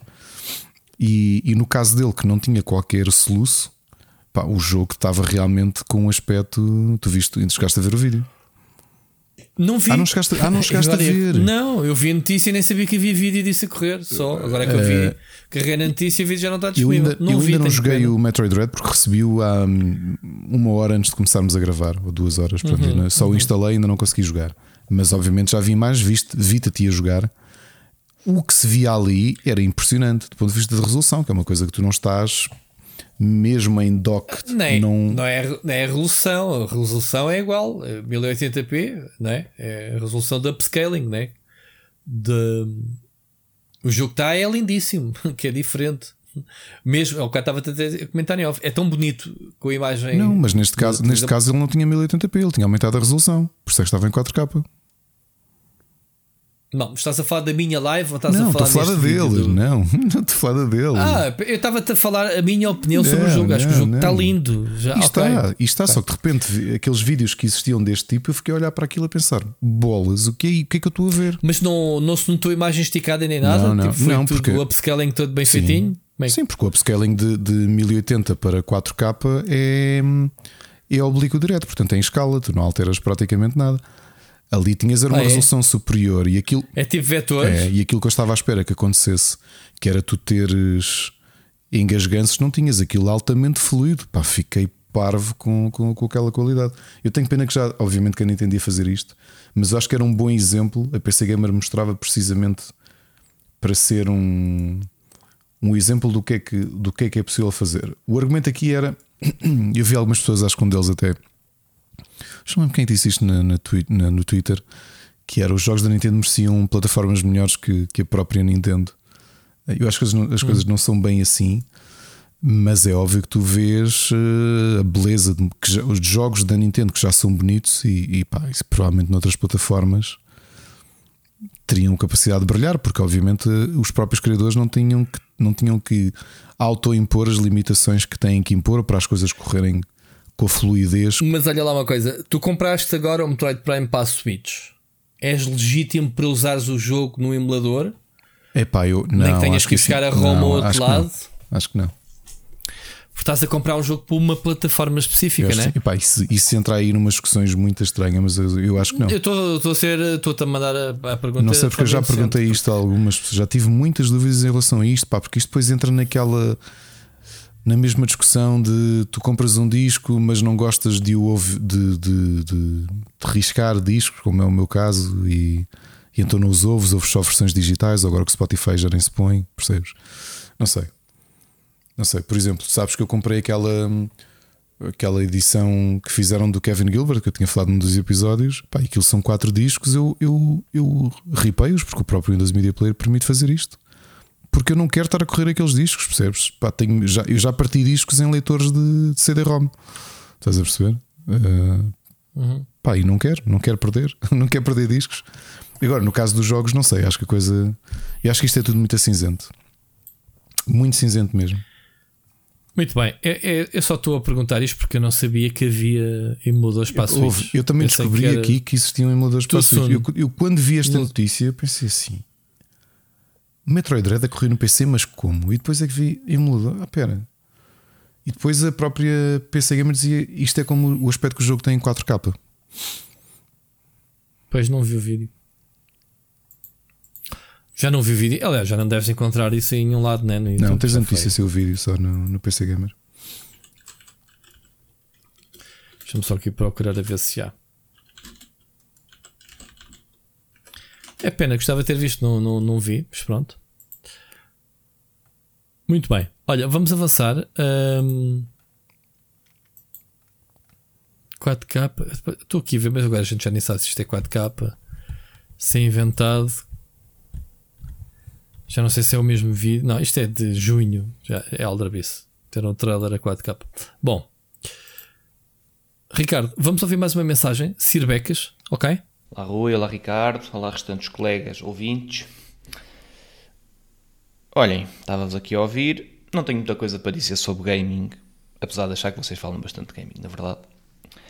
Mas estava-vos aqui a ouvir, estava a ouvir o Ricardo a duvidar um bocadinho do Rui sobre o nome da sua equipa de futsal ou coisa do género. Deixem-me informar-vos que existe em Sintra um café chamado Catcare, tudo com capa. Uh, e, epá, e na verdade, dado o vosso contacto com gaming e eventualmente com gaming online, epá, eu esperava da parte do Ricardo menos surpresa com nomes em português esquisitos, não é? Um, agora, mais a sério, estavam a falar um bocadinho do cinema e das séries e de como a, os budgets parece que agora vão todos mais para, para a televisão e para, e para o streaming do que propriamente para, para os filmes, ou pelo menos para o cinema. Um, eu pessoalmente sou uma pessoa que vê muito poucos filmes em casa Pá, raramente vejo filmes em casa e se os giro, normalmente é, são filmes repetidos, porque não dá na televisão e eu gostei. Um, antes da pandemia, posso dizer que eu era aquele tipo de pessoa que ia ao cinema praticamente todas as semanas. Uh, era uma espécie aqui de, de, de ritual com, com, com, a minha namorada e que é uma, uma coisa que estamos a fazer os dois, uh, porque aquele ambiente de sala de cinema é difícil de recriar noutro contexto e, portanto, uh, o, o, ato de ir ao cinema, estar num ambiente absolutamente um, esplendoroso para ver um filme, não é? Pela, pelas condições uh, audiovisuais que o cinema pro, uh, pro, uh, proporciona e que em casa não conseguimos ter sempre, acaba por ser possivelmente das minhas experiências preferidas ainda hoje e, portanto, continuará sempre a ser a minha forma predileta de ver filmes. além disso, de um modo geral, eu diria que com a oferta de cinema que nós temos, portanto, a variedade de marcas que nós temos em a oferecer os filmes nos cinemas, desde Cinema Cities a Castelo Lopes a Nós, uh, por aí fora, uh, a UCI, por aí fora. Portanto, nós, acho que é fácil ir ver um filme a um preço relativamente baixo, não é? Uh, porque quase todos eles têm ofertas de um bilhete de oferta com compra de qualquer coisa ou com um determinado cartão ou o que é que seja. Um, ehm, que acaba por ser uma experiência que para mim, para mim pessoalmente é, é relativamente barata e continua a ser a melhor forma de ver um filme e será sempre a minha forma predileta. Por fim, e para não alongar muito esta mensagem que não fala de nada relacionado com jogos, só para dizer que Uh, no sábado passado fui de visita ao Fórum Fantástico aqui por sugestão do Ricardo e deixem-me dizer-vos que ele tem uma incrível aparência de metaleiro cabelo Pantene um, que acho que podias ganhar dinheiro com isso, Ricardo. Uh, fora de brincadeiras, foi muito engraçado. Foi, uma, foi ali um, uma, uma, espécie de tertúlia sobre de videojogos muito engraçada. Acabei por lá depois a, a, ver outras coisas, mas vou confessar que fui mais à procura da, da sessão de videojogos que tiveste com, com, aquele, com, com aquele moço, com o João, que eu não, que eu não conheço, uh, mas que acabou por ser muito interessante. Um, acho que correu bem e acho que é um, é um fórum, é um espaço que eu irei visitar nos próximos anos porque, porque gostei muito. Depois fiquei lá, vi mais umas, umas tertúlias, umas sessões sobre novelas, uh, uh, no, uh, não é novelas, é histórias convertidas para banda desenhada e tudo isso. Portanto, muito interessante, muito interessante, gostei muito. Obrigado pela sugestão, Ricardo. e não fui ter contigo, nem me fui meter contigo, porque normalmente já uma vez fiz isto com o Rui, apanhei-o no cinema e pensei, é pá, vou deixar o homem sossegado, que ele está aqui com a família. Tu não estavas com a família, mas estavas com os teus amigos e eu acabei por não te querer importunar. Um, e é isto. Uh, bom trabalho aos dois, às vezes três, um, e ouvimos para a semana. Epá, eu estava aqui, eh, nossa mensagem, porque eu, eu costumo cortar o, o, o, áudio. Eu estava a dizer: Olha, é o rapaz que se meteu contigo Afinal, no Fórum é. Fantástico. Afinal, tiveste duas pessoas. O Sir Becas, não é o Sir Becas, estava a dizer: Olha, Ricardo, estavas a dizer ao início, era o Sir Becas, não, não é? que ele disse que não foi Cervecas, olha, para começar, e, e já deves ter ah! percebido isto de ouvir os episódios, isto é o meu look atual de pandemia, porque eu sempre usei, uh, e ainda uso patilhas, apesar de não se notar muito agora o cabelo comprido. Uh, mas isto é uma crise. Eu andava a explicar isso, era uma crise, é crise de meia idade, a quem me via depois de dois anos, porque eu sempre usei popa, sempre tive assim um ar muito rockabilly e entretanto deixei crescer yeah. o cabelo e, e digo-te que estou a gostar muito da experiência de usar o cabelo comprido. Não sei quanto mais tempo vou usar. Estás com um look mais goofy agora. Porquê? Mais engraçado. É pá, porque. Tenho um ar menos sério. É, não digas. Exato, era isso. A sério? Dizer. Era. Curioso. Sim tiraste um peso de seriedade de ti. Quem te olhasse, eh, tu fazias grandes snipers com, com um olhar quem não te conhece. Ah, sim, sim, sim. E agora não, sim. já metes aquele sorriso de D'Artagnan. É, é, é, mais... é outra, outra persona. É? Sim, sim, sim. Eu estou-te a perceber. Uh, curioso pensar que tinhas ido falar comigo. Olha, o Fórum Fantástico, obviamente que sou semi-suspeito. Eu conheci ainda antes de. Eu co-organizei uma, uma edição. Eu e Ana juntámos ao Rogério em 2008 e fizemos uma edição do Fórum Fantástico. Eu acho que o Fórum Fantástico é um grande evento de Portugal durante, muito, durante os primeiros anos estava, obviamente, mais ligado ao. À literatura fantástica, obviamente, é? foi assim que ele nasceu em 2005, mas aos poucos foi trazendo autores internacionais. Foi graças a eles que tivemos cá o George Martin em 2007, uh, eh, fora do Fórum Fantástico, mas lá na Biblioteca Orlando Ribeiro, com 15 pessoas a ver, ou lá que foi. Uh, portanto, já conheci muitos autores.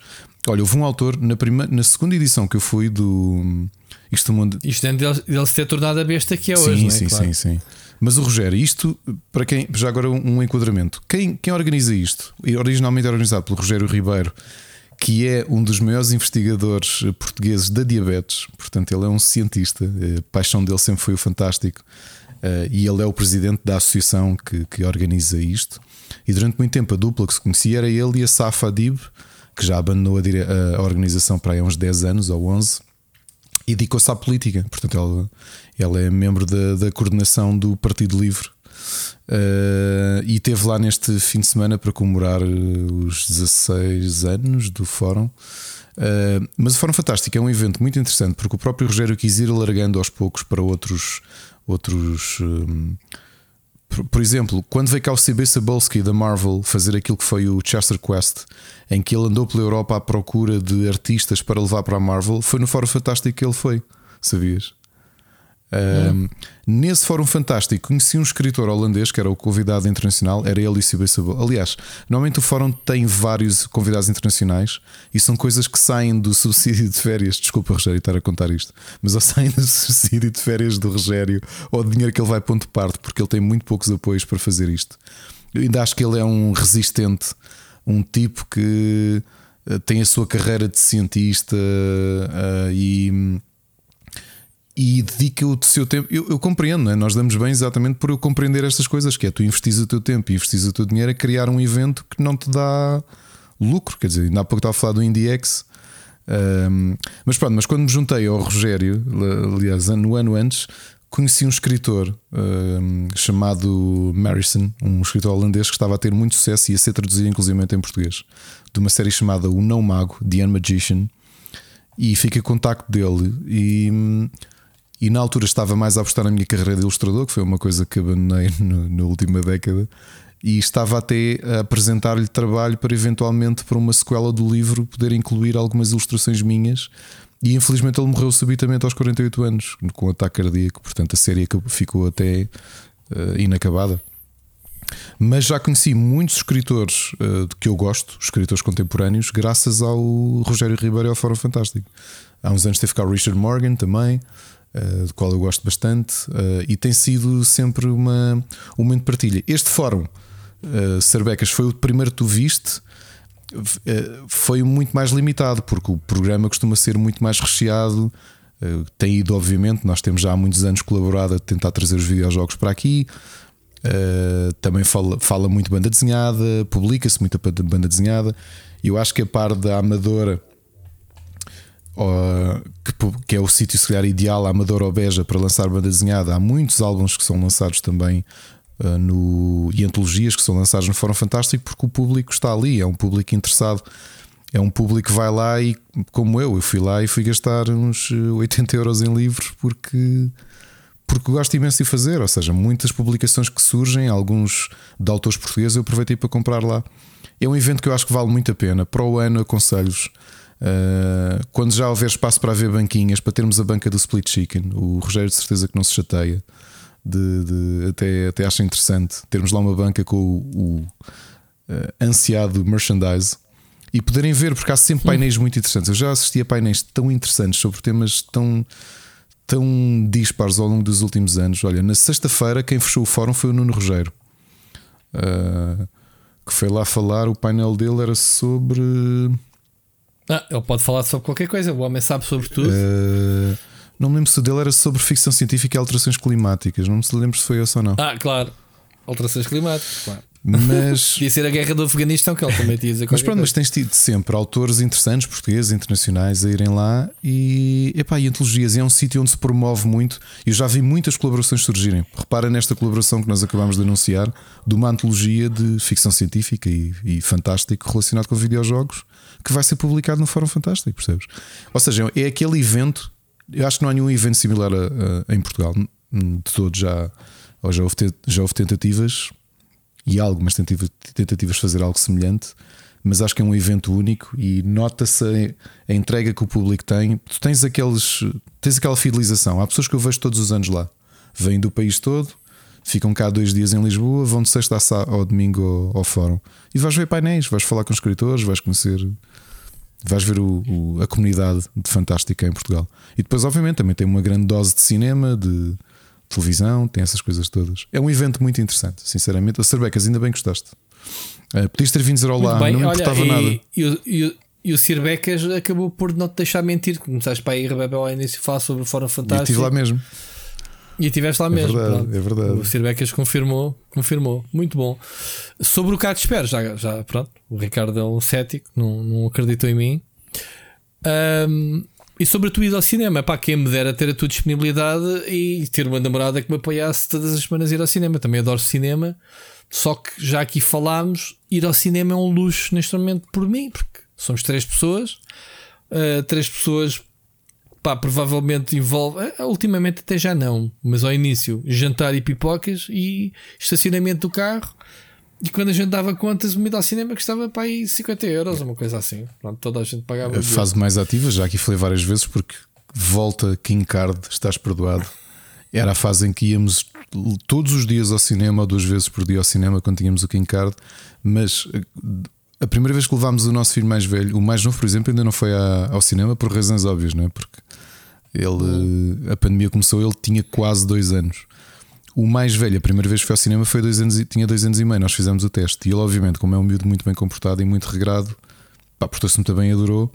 E a partir daí tomámos o hábito de íamos sempre os três. Nós vimos praticamente todos os filmes de animação dos últimos anos. Íamos às vezes semanalmente ao cinema, até aqueles filmes mais fraquinhos, estás a ver? Tipo aqueles filmes sim, de animação sim. chineses, mas que chegam aqui, tipo, que são menos interessantes, estás a ver? Uh, íamos ver tudo. Uh, íamos aos festivais de cinema de animação com ele, fazíamos isso tudo. Eu gosto muito do ato de ir ao cinema. Olha, de ir ao cinema, é uma coisa que tenho saudades, que eu fazia muito com a Ana antes de termos filhos, era ir às salas VIP. Chegaste a ir alguma vez? Cheguei ao Campo Pequeno, vez. pá, adorava ir ao do Campo Pequeno. Vais um bocadinho mais cedo, comes, tens aqueles. Uh, aquelas cadeiras todas XPTO, sais, todas, vais beber um bocadinho fixe. de álcool, tens ali os snacks. Sim. Opa, sim. eu adorava. Tenho saudades de ir a uma sala VIP sabes?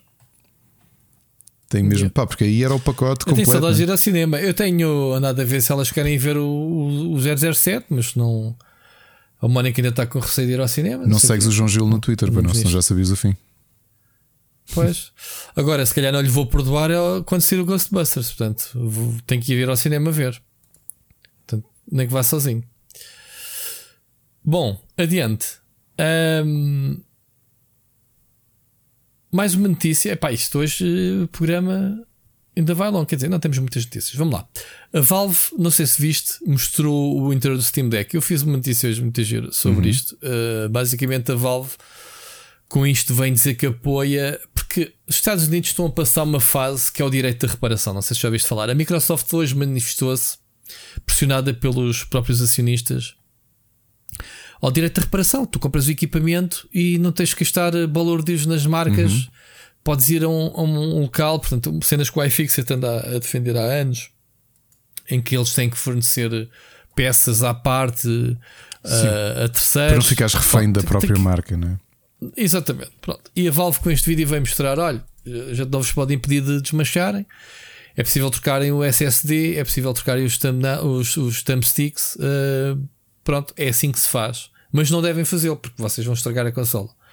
Basicamente, eles defendem que há probabilidade de furares a bateria se tentares abrir a tampa da consola, etc. Mas eles ensinaram a mexer. Mas está aqui há mesmo.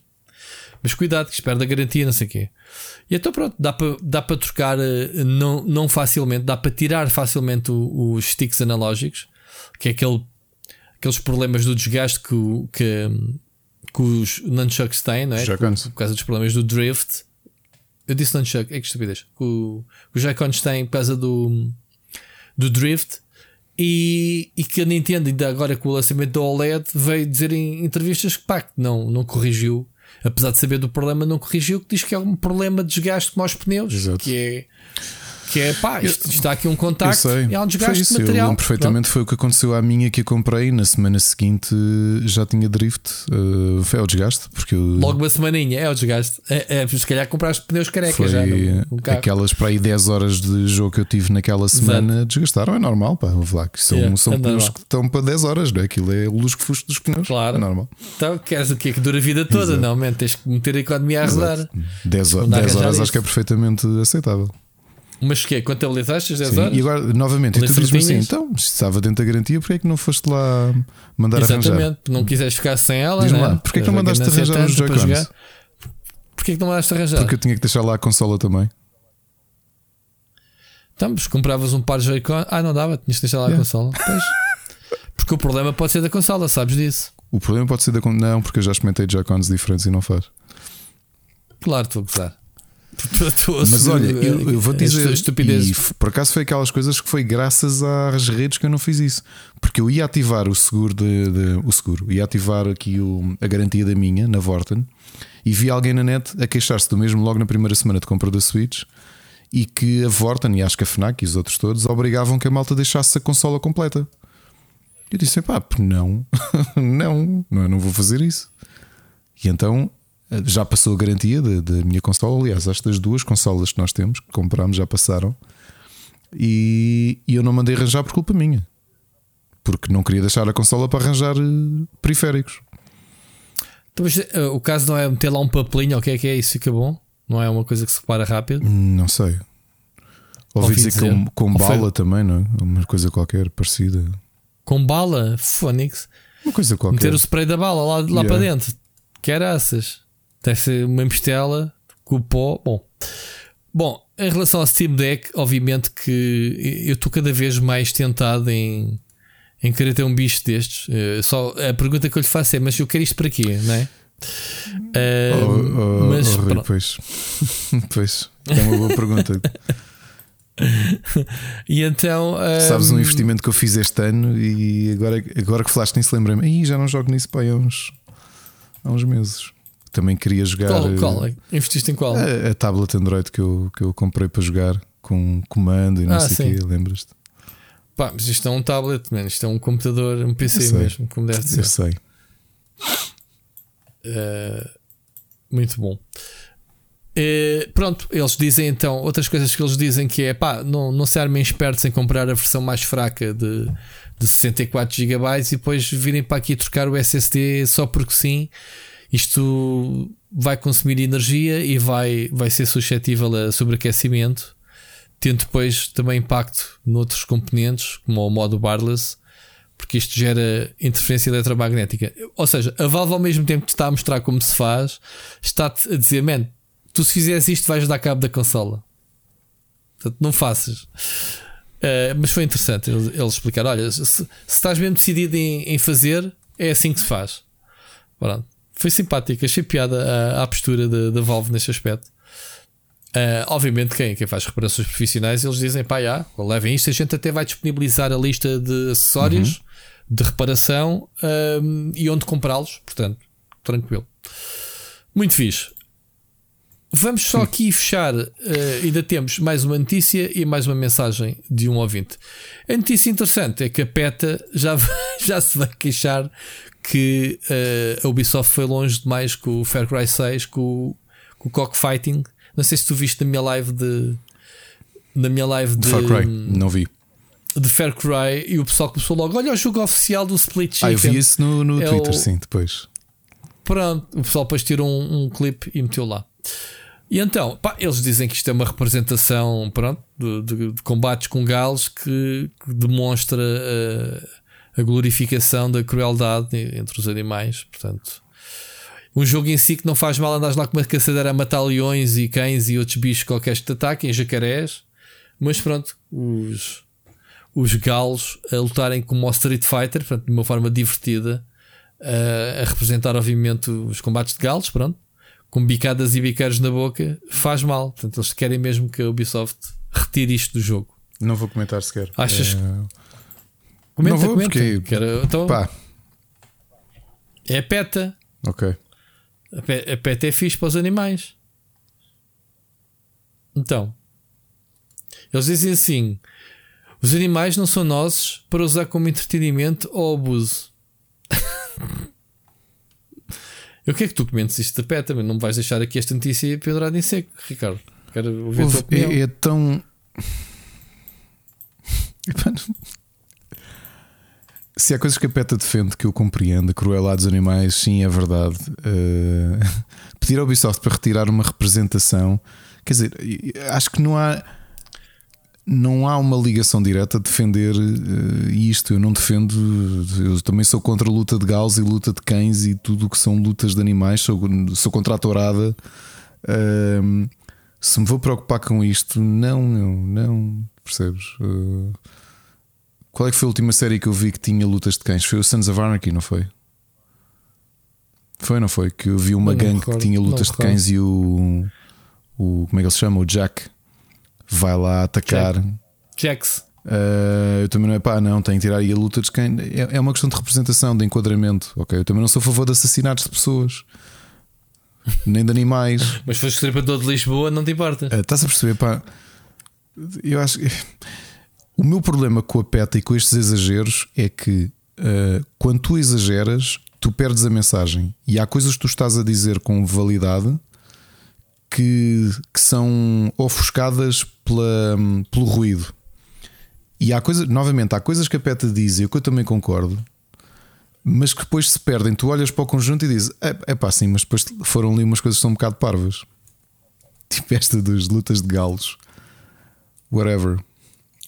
Lutas de galos que nem é assim uma coisa. Dizer assim, olha pá, o Far Cry. de forma violenta, não, é, não, não saltam miolos, apesar de aquilo ser uma, uma como é que se diz um pum, né? Como é que se diz uma paródia ao Mortal Kombat, porque até tens lá dois galos, um, um azul um, um amarelo, sim, sim. que se chama. Um é o. Pá, não me lembro agora o nome, mas é. Pronto, é o Sub-Zero e o Scorpion.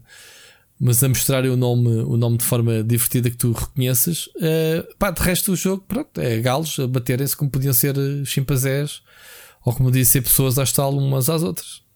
Mas pronto, é engraçado por ser galos todos bonitos à tareia. Enfim, eu também acho que é um bocado. Pá, é um videojogo, existem coisas mais violentas no videojogo do que propriamente lutas de galos. Uh, mas pronto, estes senhores têm que se mover, né? têm que a menos que seja o falem mal, mas barulho. falem, se for isso, não sei. Pois. Muito bem. Olha, vamos ouvir a, a, próxima mensagem, a última mensagem do ouvinte do Elder, Paiva, uh, do Elder Paiva, está bem? Boas Rui, boas Ricardo. Espero que se encontrem bem. Acabei agora mesmo de ouvir o último episódio do Split Chicken e tenho que confessar que adorei. Antes de ir à mensagem propriamente dita, queria de forma justíssima atribuir o prémio de personalidade da semana ao Rui em que utilizámos expressões como esfregar o Aladino, porno chunga, e acabámos, para mim, deliciosamente, com o facto de um jogador, que eu já não me lembro sinceramente do nome, se é tão bom, porque é que não vai para um clube a sério e fica no Sporting? Brincadeiras de clubes à parte, queria falar aqui de alguns temas que foram abordados nesse, neste último podcast. Começando com os trials, eu, quando começou, quando começou esta conversa dos trials, lembrei-me de uma situação que eu tinha quando era, quando era jovem, em que eu tinha um videoclube, não sei se era comum no país todo, eu tinha um videoclube em que alugava jogos, em vez de alugar DVDs, também tinha DVDs, obviamente, mas alugava jogos. Eu, sinceramente, já não me lembro do preço, mas acho que é uma, uma situação interessante e até podia abordar no, nas plataformas, no, no Games PS, no na PlayStation Store, em que nós pudéssemos alugar um jogo por um determinado tempo, obviamente que tinha que variar o tempo, como foi dito no último podcast, conforme a duração real do jogo. Mas eu acho que mesmo a pagar, até para as, para as editoras se sentirem um pouco mais protegidas, era uma, era uma situação bastante interessante. Não sei a vossa opinião, se eram capazes de pagar um X para experimentar um jogo. Acho que, que poderia ser uma situação bastante interessante. Também falaram aí da questão dos leaks da indústria e isso fez-me lembrar uma situação que não sei se aconteceu com mais gente. Eu sou um fã apaixonadíssimo do Last of Us, foi sempre o meu jogo preferido. Esperei sete longos anos pela, pela sequela e na altura que houve aqueles leaks todos da, do Last of Us Part 2, eu infelizmente fui apanhado num em que o leak, acho que não vou ser eh, nenhum spoiler agora, já passou algum tempo sobre o jogo, em que eu li um leak que morriam os dois personagens principais, ou seja, o Joel e a Ellie. E depois de assistir à morte do Joel, eu, aquilo, o jogo tem uma parte em que parece que é o final, mas depois ainda há um bocadinho mais de história. E eu lembro-me que enquanto estava a jogar, eu estava em pânico, literalmente, de, continuar a jogar com medo que a Ellie morresse. E quando cheguei àquela parte em que parece o final, o meu coração descansou e depois, entretanto, aparece o Tommy e nós partimos outra vez em busca da vingança. E eu estava em pânico de jogar, ou seja, tinha tanta vontade de jogar, mas ao mesmo tempo tinha pânico de acabar o jogo e descobri que a Ellie morria no final. E felizmente foi um leak falso, que também, também acontece bastante, mas eu lembrei-me desta história e achei interessante partilhar esta, esta minha experiência. Não sei se aconteceu com mais alguém. Eu volto a frisar, eu sou um apaixonado por este mundo do Last of Us. É um, de longe o meu jogo preferido. É uma experiência, uma história que, que acho que vai marcar a minha vida uh, até eu morrer. Depois falaram aí de, de séries e de, e de filmes. E eu lembrei-me aqui de uma situação. Eu, a minha filha tem 4 anos e eu esta semana estava a tentar, estou numa fase em que, que é muito gira, em que estou a mostrar os filmes, desenhos animados que eu via quando era criança, uh, estou a tentar mostrar a ela. E no Disney Junior no outro dia estava à procura do Aladdin e não encontrei e estava a achar estranho. Fui pesquisar e afinal foi de uma situação que também já tinha falado há alguns tempos em que a Disney ou, ou alguém uh, disse que estes filmes não eram apropriados para crianças. Ou seja, para ver filmes do Aladdin, o Dumbo, por exemplo, tem que ser num perfil de, de adulto. Uh, Vá-se lá saber a lógica que isto é, mas gostava de saber a vossa opinião. Provavelmente vocês já falaram neste tema que foi badalado aqui já há alguns tempos. Eu, nessa altura, confesso que ainda não ouvi o podcast, mas gostava de saber a vossa opinião. Se este, este mundo em que estamos a viver, obviamente que eu gosto e exijo que se respeite toda a gente, mas acho que estes temas de, de de pseudo-delicodoces e de, de, pseudo, às vezes, pseudo-racismos e etc. Acho que estamos a cair um bocadinho no ridículo e, e gostava de saber a vossa opinião, principalmente era, era isso. Queria também falar aqui da questão que vocês falaram da Apple, dos 30%. E eu sinceramente não compreendo a revolta do Rui, porque acho que é do conhecimento geral de quem vos ouve que vocês cobram 30% cada vez que aconselham o Games Pass a 3,99€ por mês aos vossos ouvintes, que já não são assim tão poucos. Por isso não percebo sinceramente a vossa revolta e acho que deixa, de deixar de enganar o pessoal e assumir que ganham 30% do Games Pass, que custa 3,99€ por mês, no mínimo. Para terminar, gostava de fazer aqui duas recomendações. Eu não sei, não tenho certeza se vocês já falaram nesta série. Há uma série no Disney Plus que está a ser um episódio semanalmente, que é o Y, ou o Y, como dizia a minha avó, O Último Homem, que é um, sobre um apocalipse que acontece em que mata todos os mamíferos do sexo masculino, excepto um. E não vou estar a querer gritar a dizer mais história, mas acho que ainda só vi os primeiros três episódios e está bastante interessante, mesmo muito interessante.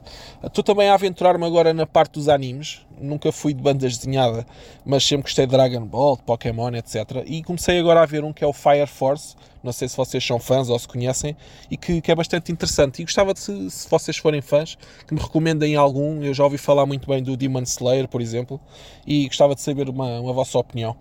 Por último, e mesmo para terminar, queria deixar aqui um pensamento para, para o Ricardo, principalmente, que é um grande fã de banda desenhada. Queria saber se o Ricardo tinha conhecimento que todos os livros de banda desenhada do Super-Homem sempre tiveram duas capas. Estupidezes à parte, ouvimos para a semana. Um grande abraço a todos. Grande Elder. Fónix, grande mensagem.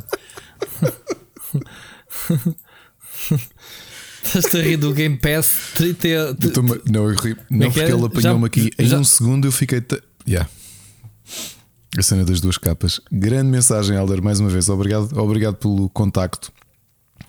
Uh, indo por ordem inversa, uh, tu queres recomendações de anime? Pá, depende de longos ou, ou, curtos. Eu não consigo deixar de recomendar. Se queres uma coisa longa que te vai ocupar uns bons meses, uh, potencialmente anos, depende do teu investimento. No caso do meu filho, durou o primeiro mês de pandemia, porque, como não existiam aulas ainda entre março e abril, não chegou a haver.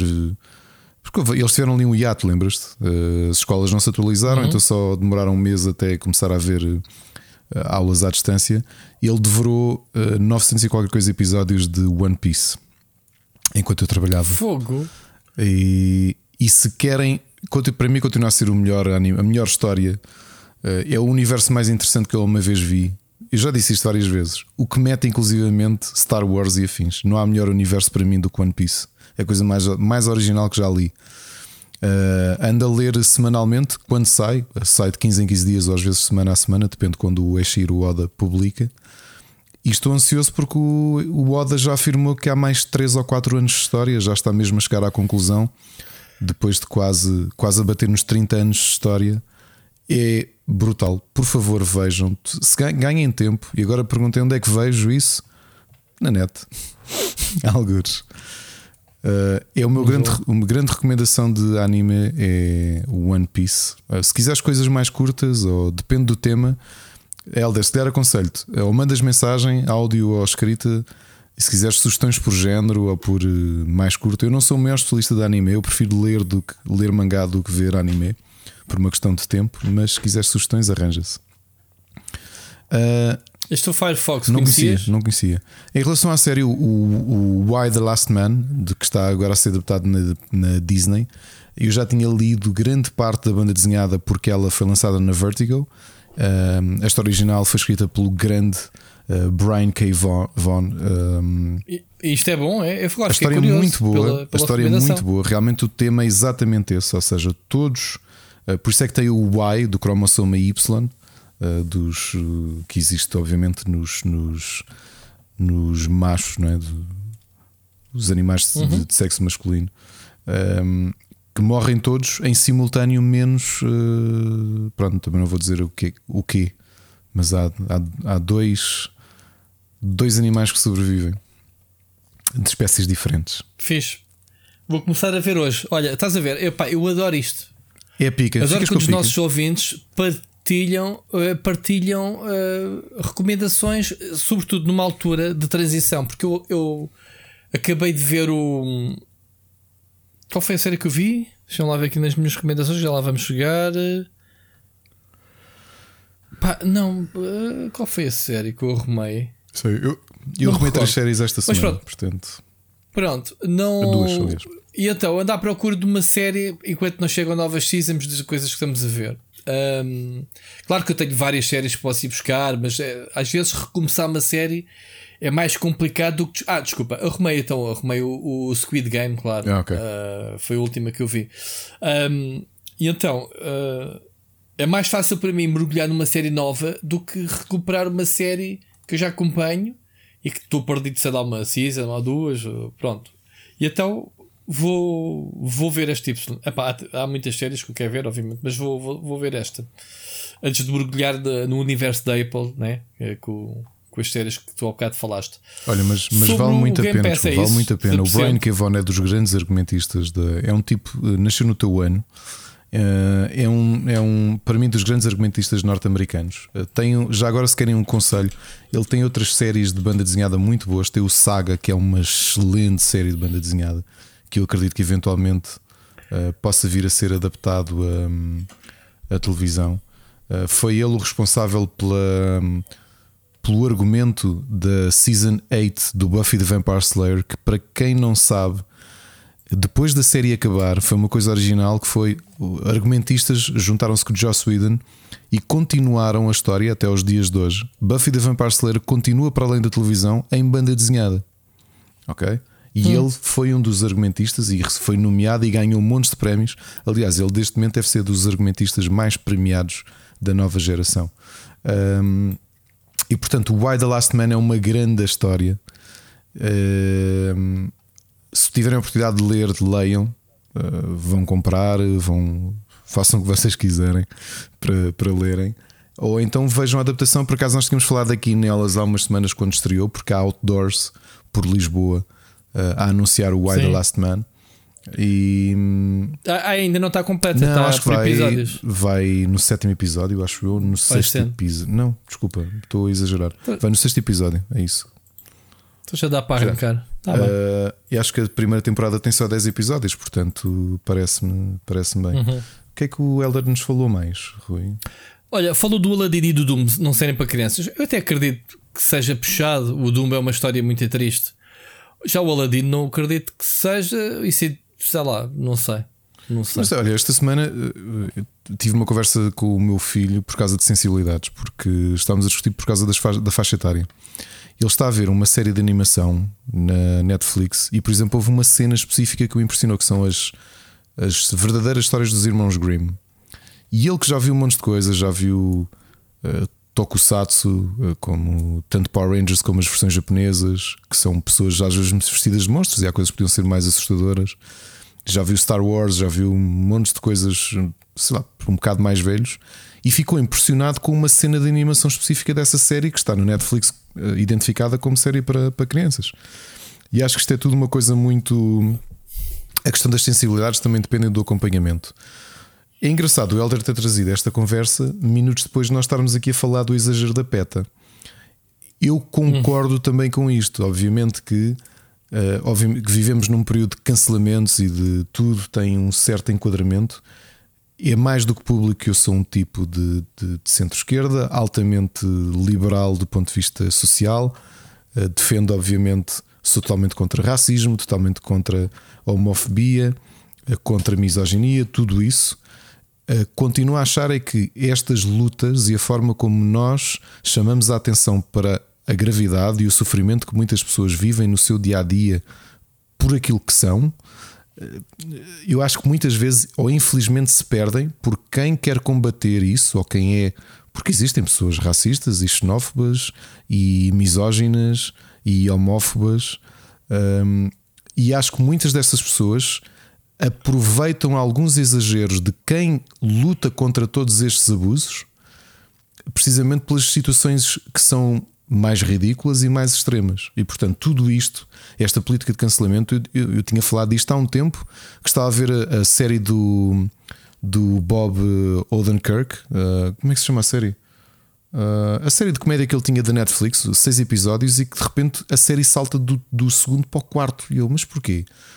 E depois é que fui ler que a Netflix fez autocensura porque havia uma, um sketch que eles fizeram com blackface. E eu disse: pá, não, isto, isto é exagero porque tudo tem que ter contexto. Uh, tu tens filmes altamente racistas de Disney do, nos anos 50, tens aquele que a própria Disney já retirou o filme. E eu acho que tu não tens de retirar filmes, tu tens de continuar. Porque quando tu retiras os filmes, quando não mostras as coisas que eventualmente percebes, porque as sociedades avançam, ok? Uh, há 20 anos era perfeitamente aceitável as pessoas fumarem em todo o lado e fumarem com as crianças ao pé. Nos dias de hoje, não. Nós evoluímos. E eu acho que tu apagares da memória ou apagares o acesso a um certo tipo de conteúdo uh, faz algumas pessoas esquecerem os erros que já cometemos. E portanto, eu prefiro que as coisas existam e que falemos sobre elas. Epá, imagina, eh, esse filme não é especialmente interessante. Aquele filme sobre. Aquele filme da Disney, que agora não me lembro o nome dele, que é sobre escravatura e que tem também alguns eh, desenhos animados por cima, que eles entretanto abafaram, apagaram-no por completo. Song of the South. Song of the South é, um, é daqueles filmes como a Disney fez muito, que era live action, mas também tinha personagens animados por cima, lembras-te? Como fizeram o, o Se a Minha Cama Voasse. Uh, estás a ver esse tipo de filmes ou não? Rui. Sim, o, o, aquele que, que, que, que eles andam a viajar pelo mundo sim, com a cama, sim, tipo o Roger sim. Rabbit e essas coisas, né? Pronto, houve um filme, sim, um filme desse género isso. anos antes, que era o Song of the South, que era sobre a escravatura no Sul, e portanto tinha depois tinha o lobo e tudo isso, o personagem uh, animado, e realmente aquilo fala de escravatura pura e dura. E o tom era mas, uh, horrível. Uh, mas eu acho Disney... que tu tens de ver. Eu vi isso quando era miúdo e tinha enquadramento. E eu não importo de Os... expor este tipo de assuntos aos meus filhos, até porque eu prefiro discutir com eles estas coisas. Mas, oh, oh Ricardo, o, o, o Elder disse que tu podes ver os filmes, tens aqui entrar um Mas... perfil. Ou seja, já dizem está-te a obrigar a, ser um adulto a supervisionar a ver os filmes com os teus filhos. Acabas por fazer aquilo que diz te está a indicar. Percebo, também acho. Uh, oh, oh Helder, tu, nós devemos provavelmente ter idades próximas, não é? Acredito eu. Eu acho que para nós às vezes é um bocadinho difícil discernir a questão das faixas etárias e dos pegues e tudo isso, porque nós crescemos na ausência de tudo isso. Que eu farto-me de conta. É? Eu tinha certeza que, que, que, que sim. Eu, eu, cresci, por exemplo, o pai levou-me quando era puto, pai com 10 anos, e ver o Cobra ou ver filmes de karatê bem violentos. Eu, não tínhamos esse eu filtro. Vi o, eu vi o Robocop com 4 anos e, portanto, aquilo pois. e o Predador, vi tudo Eram isso. outros tempos também. Até aos 6 anos já tinha visto os Predadores todos, os Terminadores. Uh, estás a perceber? Portanto, a ideia de Peggy só não mostravam filmes de terror assumidamente terror, tipo Pesadelo Elm Street ou Halloween. Agora, Vi com o meu pai, primeiro Pesadelo em Elm Street, agora, lá está, naquelas sessões da meia-noite que havia. Eh, filmes de ação que nos anos 80 eram muito mais violentos do que os filmes de ação nos dias de hoje, não é? Um, um exterminador é mais violento do que um, do que um exterminador atual, nem se compara, não é? Ou um predador. Claro. O predador é muito mais violento e muito mais assustador do que um. Olha, um predador atual, não é? E portanto, para nós às vezes é um bocado difícil. Para mim, se me perguntar se eu acho que o Aladdin e o Doom devem estar no perfil de, de adultos, uh, não. Uh, mas isto é a minha perspectiva. Por outro lado, se o isto ainda Rui, compreende, agora o Aladdin. Se isto que o Rui diz e com razão, que é tu. Uh, se isto de alguma forma, esta supervisão, estas limitações te obrigam a algum tipo de conteúdo que pode ser um bocadinho mais impressionável a acompanhar as crianças, porque há como nós sabemos, muitas vezes os serviços e as tablets e os iPads e os Netflix são substitutos é? de, de, tempo. Às vezes temos que fazer, porque todos nós também temos. Então, no teletrabalho, quantas vezes eu desabafei aqui que me sentia mal do meu filho mais novo andar a passar não sei quantas horas Netflix porque nós estávamos a trabalhar e não podíamos de outra forma. Mas isso. Claro. Mas há muita gente que sempre viveu nesse sistema, que é o as Netflix substituem-se à educação. feito pela. Sim, é? sim yeah. Neste caso, uh, não sei, por acaso o Ladino estou muito surpreendido de estar no. O Doom, sim, é uma história um bocadinho mais dura, porque as histórias na altura também eram um bocadinho menos uh, romanceadas, não é? Tudo muito. A história da morte do Bambi, quem é que não se lembra da morte do Bambi? Da morte claro, da, do da mãe do também, Bambi, não é? Claro. Aquilo era tudo. Pff, claro. Hardcore.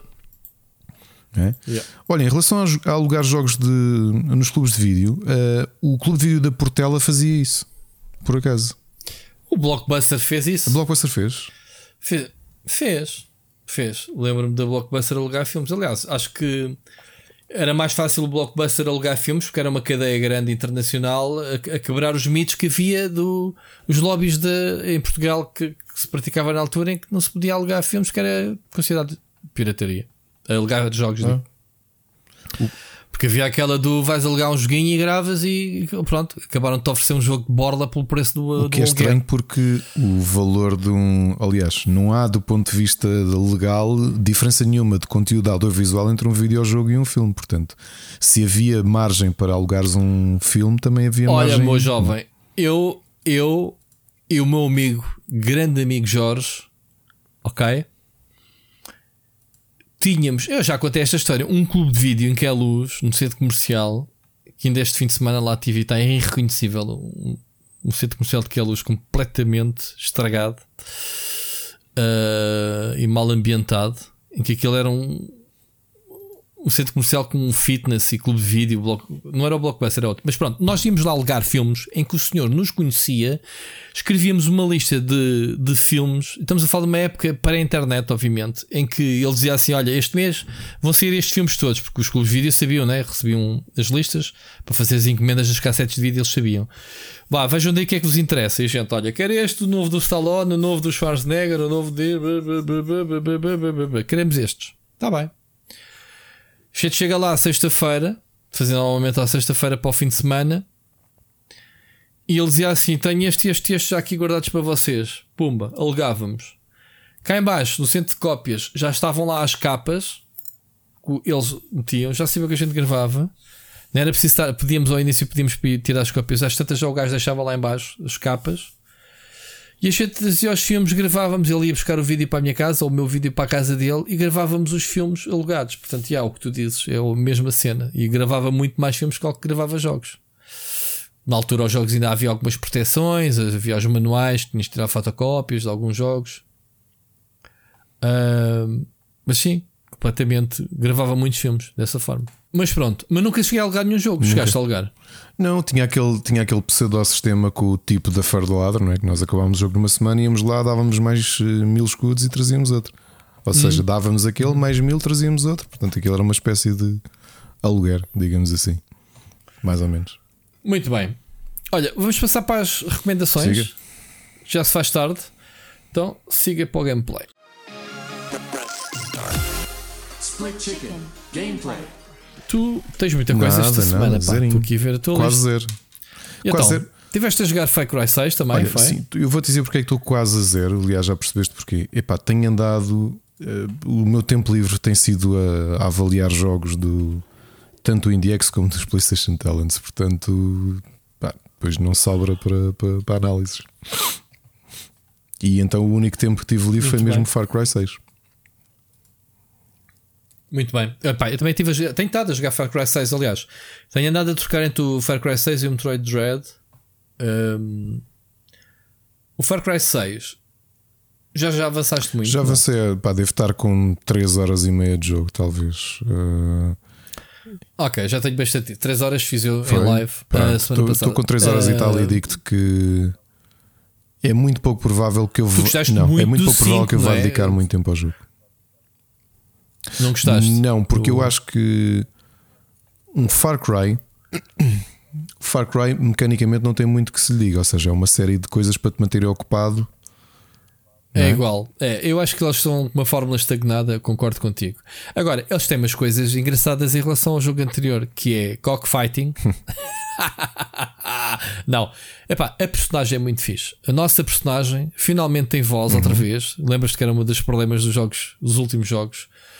Uh, temos um vilão que eu sinceramente ainda não vi muito, da parte em que eu, eu também vou, não vi muito e do que vi. Uh, eles fazem muito isto, que é dão-te a introdução com o vilão e depois estás tipo horas e horas a fazer cenas até chegares ao pé dele. Pá, pelo menos Sim, mas eu, eu, eu, gostei muito do 5. Eu já expliquei, até te expliquei na tua live porquê.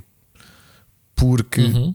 o 5 era altamente atual. Eu achei que foi corajoso até para o enquadramento daquilo que era a política americana de fazer aquela representação das milícias notoriamente evangélicas de extrema direita. Uhum.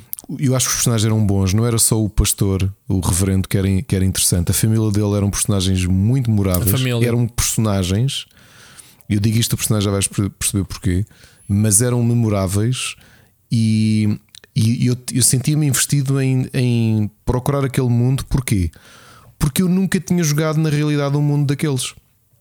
Porque a maior parte dos jogos uh, tem ambientes muito repetidos, ou é o Médio Oriente, ou é realmente a América Latina. Sim, ou este, é a este Rússia. Far Cry vai outra vez buscar uh, ilhas, bedas, né? neste caso. Esse, Yeah, tipo, esse tipo de coisas são frequentes. O que é que eu achei aqui que, que, que eu tinha algum interesse? Eu, sinceramente, o meu maior interesse no Far Cry 6 prende-se com um- uma pessoa simplesmente. Giancarlo Exposito. O Giancarlo Exposito, Claro. nos últimos anos, é de longe um dos melhores vilões, ou um dos melhores atores a fazer de vilões Atores que de vilões. existe na, Sim. na, na- na televisão, até porque ele tem feito maioritariamente televisão. Para mim, ele vendia-me o jogo. A minha ansiedade com ele era ver. É impossível isto não ser Sim, ainda, bom. ainda, ainda por cima saíste, ainda agora saíste o Better Call Saul, né? e antes disso o Breaking Bad, e até o, se quiseres, apesar de ainda não ter aparecido muito, o Mandalorian, né? também, que sim, é um sim. dos vilões. Uh, Pronto. Mas o- para para mim era. Eu estava ansioso por jogar Far Cry 6 porque eu pensei: é impossível não se fazer um bom vilão com o, com o Giancarlo Esposito porque ele é simplesmente. O problema é o tempo de antena. É, ele, ele aparece muito. Aliás, ele não me apareceu mais em horas e horas Pois e a horas. mim ainda não me apareceu, mas o- sabes qual é o problema que eu senti? Porque é aquela estrutura de pirâmide que eh, a Ubisoft faz nos jogos de Open World, que é, olha, neste, ca... neste caso há um misto, há um... é, personagens que tens áreas né, ligadas a um vilão, né, no jogo anterior da família do, do, sim, do, do- Reverendo, no 5. Do, Joseph, não é? Ahm, neste tens um misto. Tens áreas dominadas eh, pelos capangas do vilão e tens áreas dominadas por pessoas importantes e influentes da, da revelação. Que tens que fazer missões para eles, para eles te darem o apoio para construir o teu exército contra o gajo, que é o objetivo do jogo é criar uma revolução, não é? Está tá mais que dito. Pronto, e o jogo depois é- é mais do mesmo: é fazer missões, libertar campos, eh, descobrir cenas. Pronto, não quer dizer que eu não esteja a gostar do jogo, não tem muito impacto, até deixa a desejar, porque é assim: a inteligência artificial estraga a experiência toda da ação que é. Quem jogou os primeiros Far Cry via que os inimigos eram realmente pá, espertos, man. ouviam barulho, iam investigar e tinham umas ações fixes. E nunca vi, eu estou sempre a dizer isto, porque parece que cada vez mais os estúdios se desleixam na inteligência artificial. Eu estou em live e as pessoas estão a dizer: bem, essa inteligência é mesmo apurada. Coisas estúpidas, mano. Apareces, andas atrás deles e os gajos viram-se e tu viras, parece um desenho animado, não te fazem nada, ficam e, e- e não reagem e, e pá, matas-os de forma absurda. Entras num campo, começas a snipar um a um, gajos uns ao lado dos outros, ninguém dá conta. É, é ridículo. Isso estraga um bocadinho a experiência da ação. Ah pá, claro, agora estou interessado em ver a personagem e, e a história, porque até tem o filho dele né, no meio disto tudo. E gostei da nossa personagem que tem voz e, e, e nas cutscenes vê-se, eles até dão-se ao luxo de certos acampamentos amigos. O jogo muda-te para a terceira pessoa, que também acho que é uma novidade no jogo. É mesmo para te mostrar: olha, tens uma personagem protagonista presente nas cutscenes e, e em todo o jogo. Pronto, nesse aspecto está fixe. Por que, por que é eu estava a dizer a questão é do personagem? O problema que eu vi logo, o Giancarlo Esposito não aparece muitas vezes, só que tudo aquilo é, é caricaturado. Percebes? Eu olhei para ele e pensei, ok, isto é tipo o. o Tu já viste aquele vilão, não é? No outro lado, já viste um Salazar, já é, viste isto, é, isto é o. É esse- o esse tipo de filmes. aliás, o jogo parece o Just Cause, de, né? um, ditador da América Latina. O ditador, uh, ditadura Yeah. militar da América Latina é isto. E eu pensei, a sério. Sim. Ou seja, para mim, o problema disto é que o Giancarlo Esposito não é suficiente. Tenho eu medo que não seja suficiente Tem que ter uma escrita e por que não trás. tem. pá, o não. Far Cry 5 nisso eu acho que eu percebo que há muita gente que não estava a gostar, precisamente por, por, pelo O Far tema. Cry 5 tem altas cenas de. de mesmo eh, aquelas cenas ligadas à droga, quando tu apanhavas aquelas besanas e entrava-te no, no campo Sim, filosófico. exatamente. Eh, aquelas viagens, aquelas trips que tu fazias no campo das Sim, papoilas, exatamente, lembras? exatamente. Pronto. Eh, E, e- e nesse aspecto, sim. Mas o próprio sem tudo dúvida, que tu sim. vias à volta era menos caricatural. Epá, lembro-me do.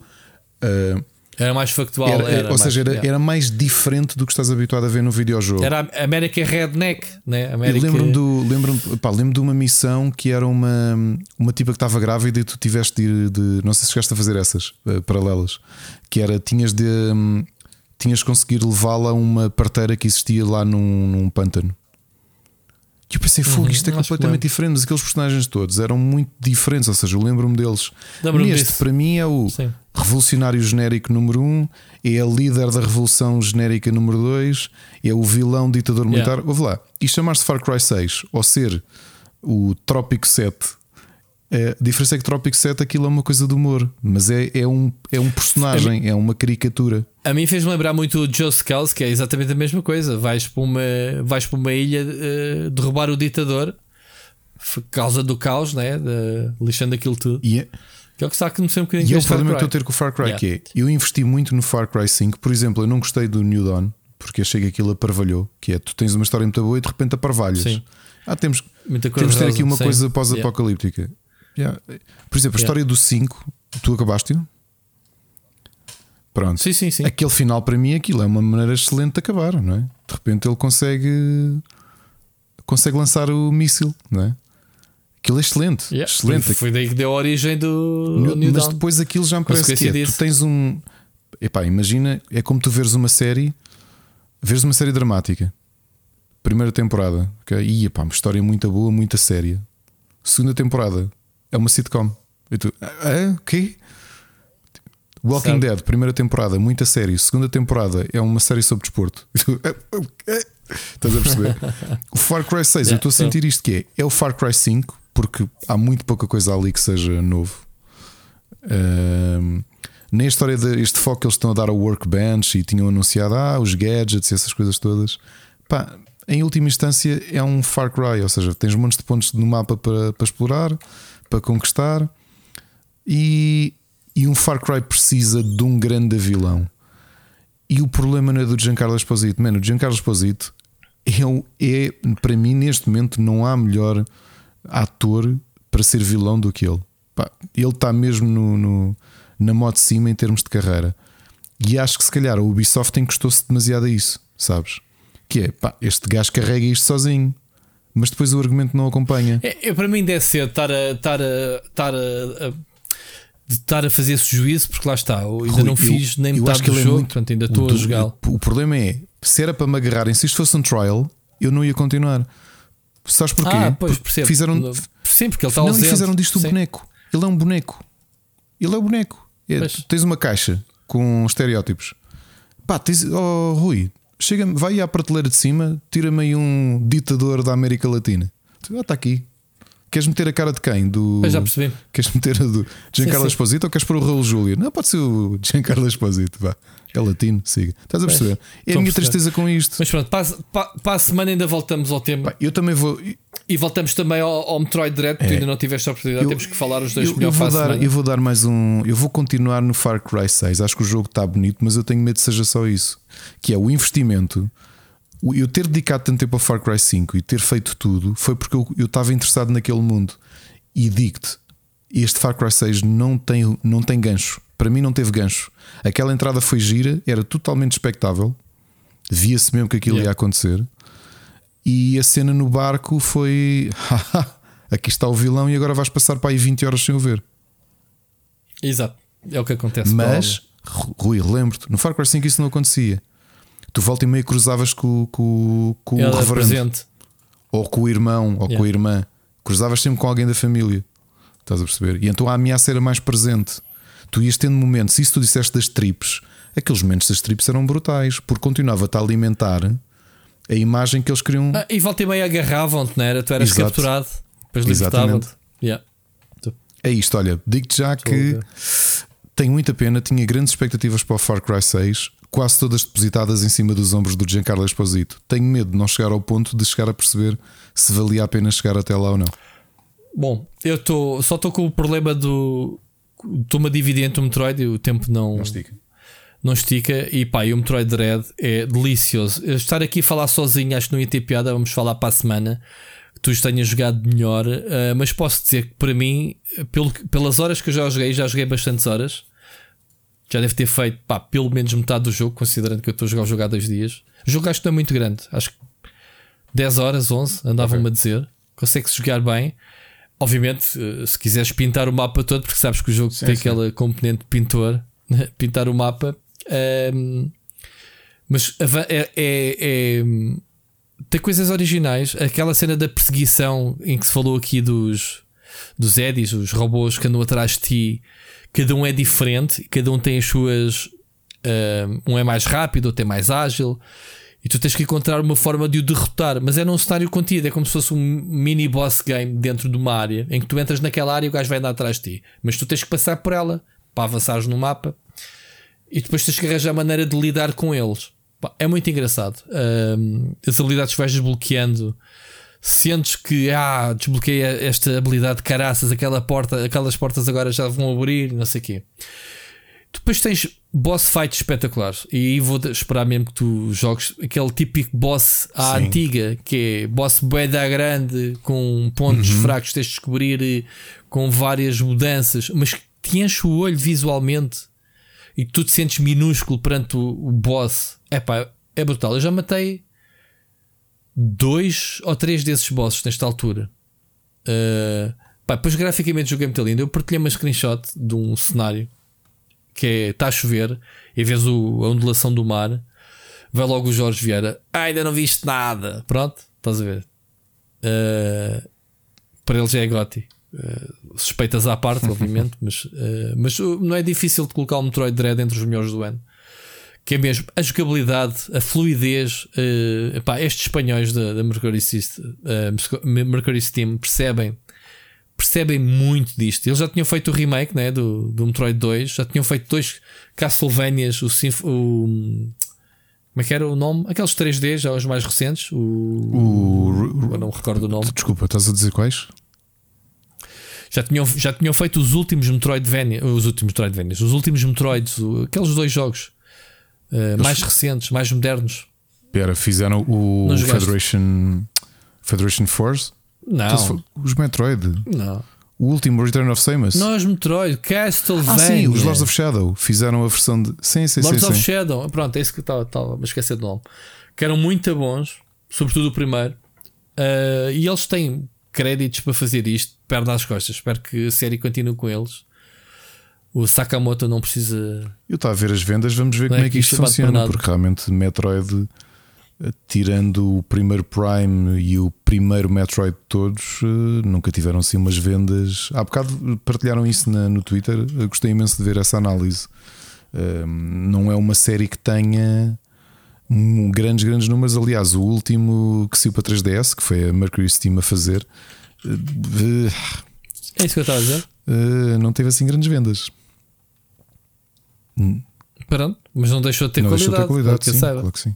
Uh, muito bem, mas para a semana voltamos a falar sobre estes dois jogos, este Far Cry 6, porque provavelmente vai-me vai-me vai -me adicionar, incluindo o Back 4 Blood, que vai sair amanhã, já agora, ou hoje, vocês estão a ah, ver este podcast. eu adicionei à PlayStation.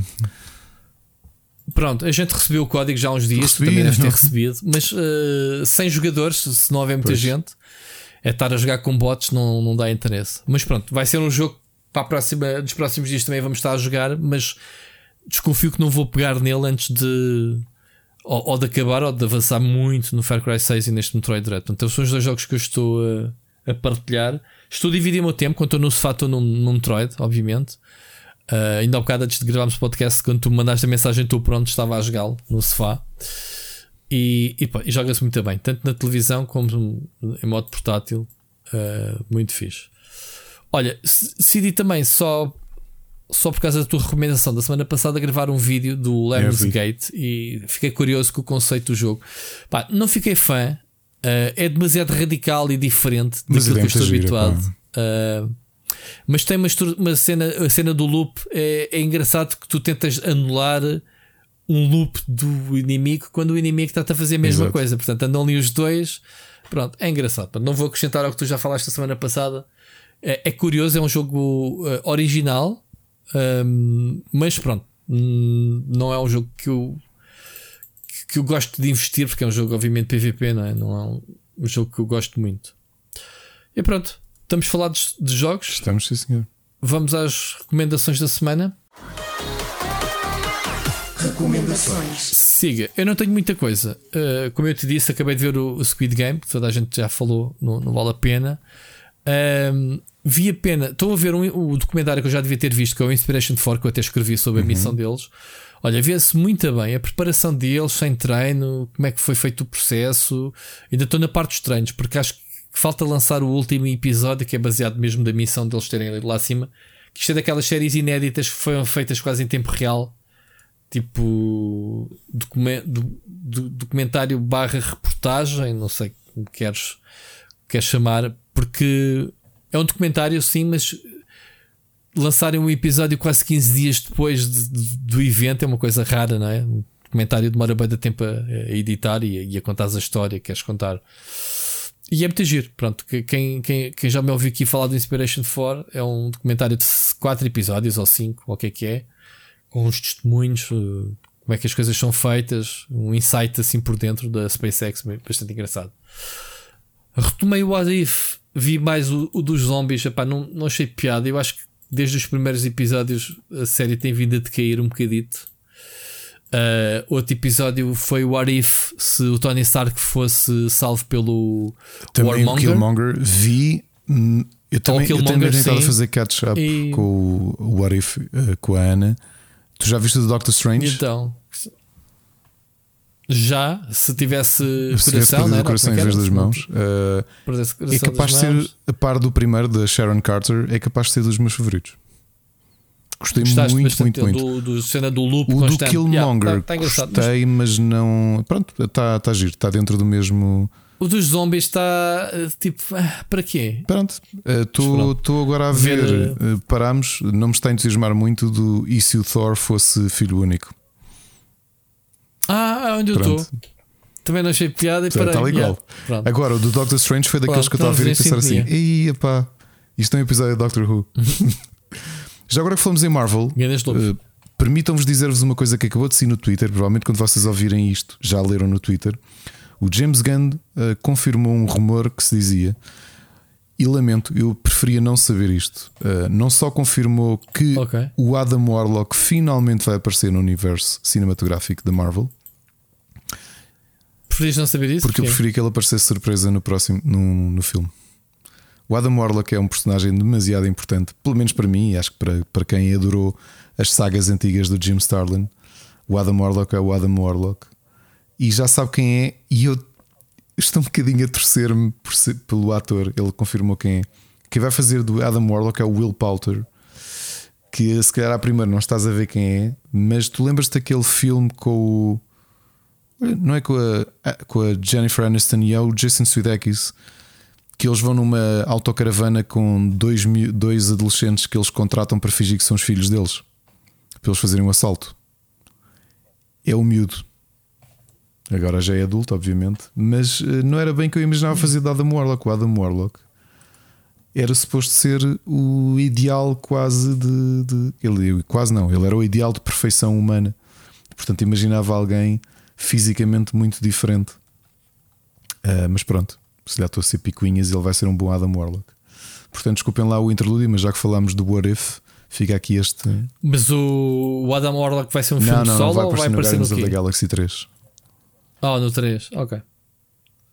Ok. Muito bem. Então, o uh, que é que eu vi mais? Só para completar, vi um filme ontem chamado Widows, Viúvas, uhum.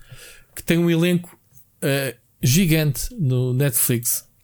E o contexto é isto: há um, um tipo que é o Liam Neeson. Olha, é com a, a principal é a Amanda do da DC, a atriz que faz da ah, Amanda ah, um, Weller, né? assim que se chama, essa Viola Davis, Davis é, né? Exato. Pronto, mas tem um grande elenco, tem Michelle Rodrigues, tem, sei lá, uh, Opa, até o, até o Punisher, como é que ele se chama-se? Entrou tipo dois minutos okay. no filme. Assim um. um e então o que, é, o que é que o filme se trata? O filme é giro. Um, que é o Liam Neeson tem. Pronto, morre logo no início do filme com mais esse grupo de, de pessoal e deixa as respectivas mulheres viúvas. E depois aquilo mete. Um, um gangue, um gangue de, de afro-americanos a, a, a, querer candidatar-se a uma. A, uma, a, um, a um cargo de, de, de, governador, ou como é que eles chamam, de presidente lá da Câmara ou da Junta, lá, o que é que era, com o, com outro ator bem conhecido também, com o Colin Farrell. Vê lá, o, o elenco. Um, que também quer concorrer. E então, a cena é que esses, esses tipos uh, são uma ganda gang e querem. Ah, e, e, eles explodem como estes tipos ao início, depois de um haste em que roubaram o dinheiro a esse gangue, tipo não sei quantos milhões. Esse, esses tipos vão cobrar à, à, à mulher do Liam Neeson, que é, que é a Viola Davis, o valor que o gajo ficou a dever. Tipo, desenrasca, o marido morreu, whatever. Pá, então ela própria descobre que, pronto, que o Liam Neeson é, não era bem a pessoa que ela pensava que era, aquele tipo de segredinhos que ela descobre revistando as coisas dela, dele. Ela decide então dar um golpe que é roubar dinheiro também a um político qualquer para, pronto, não só para devolver o dinheiro ao gajo, para ele deixar em paz, como também ter lucros, porque deixou-a completamente falida. Então tu vês elas a, basicamente a, a, prepararem o haste no meio desta teia toda entre o pessoal que se quer candidatar à, à presidência, vês os podres, vês as, as cenas todas que acontecem nos bastidores. Pá, isto com um elenco brutal de, de, de, atores. É um filme que se vê bem. Pronto, não é um. É um filme com umas reviravoltas engraçadas. Uh, mas pronto, foi o que eu estive a ver. É um filme novo na Netflix. Uh, aliás, novo. Novo no Netflix, que o filme que estou aqui a ver é de, já de 2018. Ok. Uh, mas pronto. É um race, basicamente, na sua essência, uh, mas diferente, com, com mulheres viúvas, coitadinhas. Tiveram que ir aprender a disparar uma arma, nem saber-se que houve uma, dando assim um spoiler engraçado, uma ficou encarregue de arranjar um carro de fuga. Então, onde é que eu vou comprar o carro? Pá, vais aos leilões, tipo aqueles leilões americanos, tens de comprar uma carrinha, não sei o que, com estas características. Está bem, ela foi, pediu um amigo para ir com ela para lhe aconselhar nos carros. Quando ela vai pegar o carro, ela disse: se pode entregar o teu carro namorado. Assim, está a pensar que a gente somos, sei lá o quê. Tipo, tens que levar o carro agora. Liga para ela a dizer: Olha, mandaste-me vir comprar o carro, mas eu não tenho carta de condução quer Tipo, cenas engraçadas e parvas. Uh, mas é engraçado o filme, vê-se bem. E pronto, Ricardo, é o que eu tenho. Olha, eu acabei, obviamente, de ver o Ted Lasso, como já disse há pouco. Uh, Ontem à noite deu o Evil e hoje, depois do almoço, tivemos de ver a season final e continua a ser uma grande série. Estou ansioso por saber o que é que vão fazer na terceira. Espero que não estiquem muito mais, um, porque está, está a assumir aqueles contornos de X-Files, que é tu tens o, digamos, o caso da semana, o Monster of the Week, mas depois tens um grande arco hum. a juntar aquilo tudo e que se tem vindo a complexificar. E o ator, agora não me lembro o nome dele, Michael. Michael, Michael Anderson, o, o vilão do Lost. Como é que ele se chama? Michael Dudikov. Desculpa. Michael Dudikov. Lembras-te do Michael Dudikov? Lembrei-me agora dele. Não, quem é que é? Que é o Last Ninja, meu. Não é o Last Ninja, o Ninja americano, meu. É mas estás a ver quem é é? O Michael Anderson, assim que ele se chama. Olha, se não for não. regulamento. É um excelente vilão. Olha, é outro. Não está no patamar do Giancarlo Esposito, é quase. Mas em vilão que apetece dar chapadas na cara é, o, é este, é este ator. Está a fazer um belíssimo trabalho. O que eu tenho, tenho estado completamente olha, olha, agarrado. Olha, desculpa lá, interromper. Desculpa. Fica aqui só a informação que o Michael Lidikov já tem 67 só. anos. Só. Só Phonics mesmo Pensava assim. Mais. Este é o ninja, ninja americano. Olha, como andava aqui com, com aquele buraco de não saber que série ver para substituir as que terminei, uh, estava no início do segundo episódio da primeira temporada de Sopranos, decidir ver, uh, e no fim de semana cheguei já à segunda temporada. Epá, quando pegas na série, percebes porque é que há tanta gente que diz ou é esta, ou é o Breaking Bad, ou é o The Wire, a melhor série da história. Sopranos é muito. Tu já viste o Sopranos alguma vez? Ah, já viste, é que já, eu nunca já. vi. Houve a série. Quer dizer, nunca vi, fui vendo quando dá na televisão tropeçava é nos tão Sopranos. boa a série, pá. É, quer dizer, estou aqui a dar um. Isto é como dizer para verem yeah. o. No shit, sun. Yeah. Ou verem o caso, não, o caso Blanco, ou verem, estás a perceber? É aquelas coisas um bocado consensuais que olha, vejam isto, ah, sim, está bem. Ou são Queen, yeah. sim, está bem, claro que ouvimos Queen. Mas para quem nunca viu Sopranos, como foi o meu caso, vejam, é tão bom, a sério. Olha, vou agora saltar para livros, porque comprei quatro livros na. Aliás, comprei mais, mas estes são aqueles que eu quero aconselhar. Comprei um álbum de banda desenhada do Felipe Melo e do Juan Cávia, que eu ainda não tinha comprado. O Felipe Melo e o Roncávia que andam a produzir álbuns que nem uns doidos. Este é dado dois anos e eu não o tinha comprado. Chama-se Vampiros. Eu comprei a versão inglesa, Vampires. Uh, porque era o que estava à venda, portanto, por alguma razão era a versão inglesa que estava lá. Que é sobre a guerra colonial. É um álbum de banda desenhada ainda um bocadinho grande, são para aí 150 páginas. A história é muito boa. O Felipe Melo é o Felipe Melo, portanto, é, é, é o rei. Com... O Felipe Melo, para quem não sabe, é o do Pizza Boy, Exatamente. Né? Dog Mendonça e Pizza Boy, realizador yeah. do LC in My Dreams e de muitas outras coisas. Uhum. Um, antologia, comprei a antologia que, que deste ano da Apócrifos, que tem sido das melhores antologias de banda desenhadas publicadas em Portugal. João Machado, estás a ouvir isto? Tem uma história escrita pelo Kieron Gillan, que eu sei que é um argumentista que tu adoras, que, fez, que faz uh, banda desenhada americana, Marvel inclusivamente, e está agora uma série que tu gostas muito, e que foi o argumentista de uma história do colega de, de, empresa da Ana, o Pedro Potier, uma das bandas desenhadas. Isto é uma antologia portuguesa, são tudo autores portugueses, mas por acaso uma das histórias, o argumento é do Kieran Gillan, que é um dos um, ehm, grandes argumentistas dos dias de hoje da, da, da banda desenhada americana. Eu, eu, por acaso até quero saber como é que ele foi ali parar. Eh, só por curiosidade. Mas a Apócrifos deste ano lia de, lia de seguida, portanto não consegui parar de ler. Uh, tem acho que oito histórias diferentes e tem lá uma desenhada do Rogério Ribeiro, tem uma do Filipe Homem Fonseca, é a primeira, o argumento é dele, é capaz de ser as minhas favoritas. É sobre anti-vaxxers. Um, e tem lá, se os grandes nomes da banda desenhada participaram nesta edição, valeu a pena, custa 15 euros. Quando virem à venda, comprem. Uh, falando em antologias, comprei também uma antologia que eu andava a procurar há um tempo, uma antologia literária, mas que decidiram fazer uma coisa um bocadinho diferente, não é habitual. É que, para além de uma série de contos, a antologia chama-se Comandante Serralvos, que é um universo partilhado que uma série de jovens escritores de ficção científica portugueses criaram em 2010. Criaram um, um universo que tem este herói de. É um, é um, um resistente da luta galáctica, que é até descendente português, ou é português mesmo. E criaram o universo e foram fazendo histórias neste mundo. Lançaram uma antologia o ano passado. Aliás, o ano passado não, foi agora há dois meses. Eu já estou completamente perdido nos anos.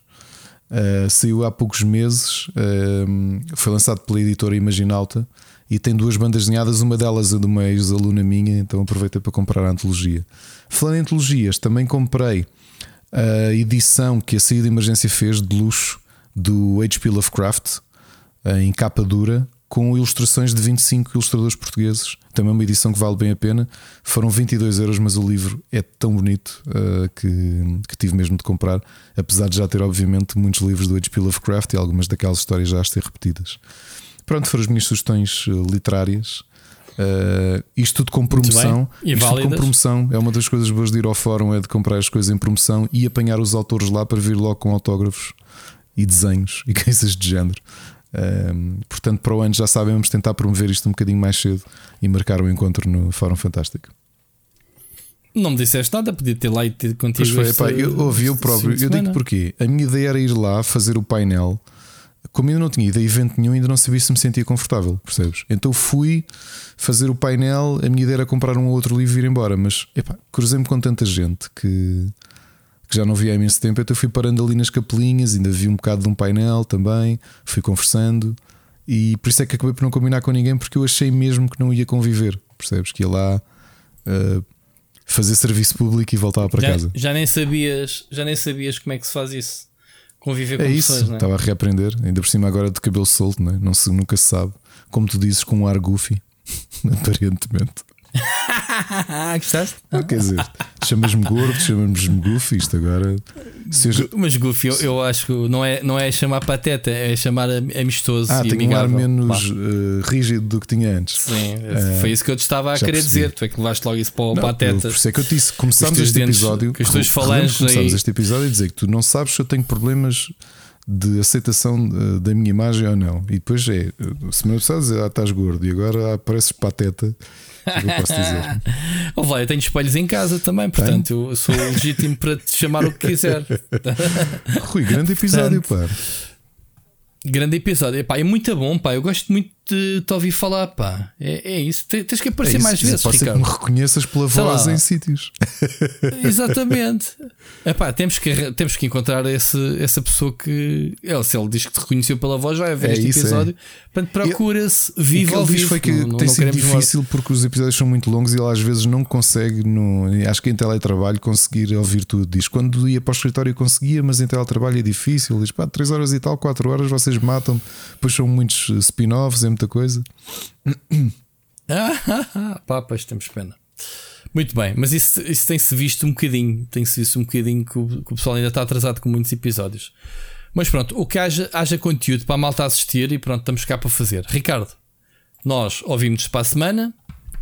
Um grande, grande abraço, abraço e beijinhos. Semana.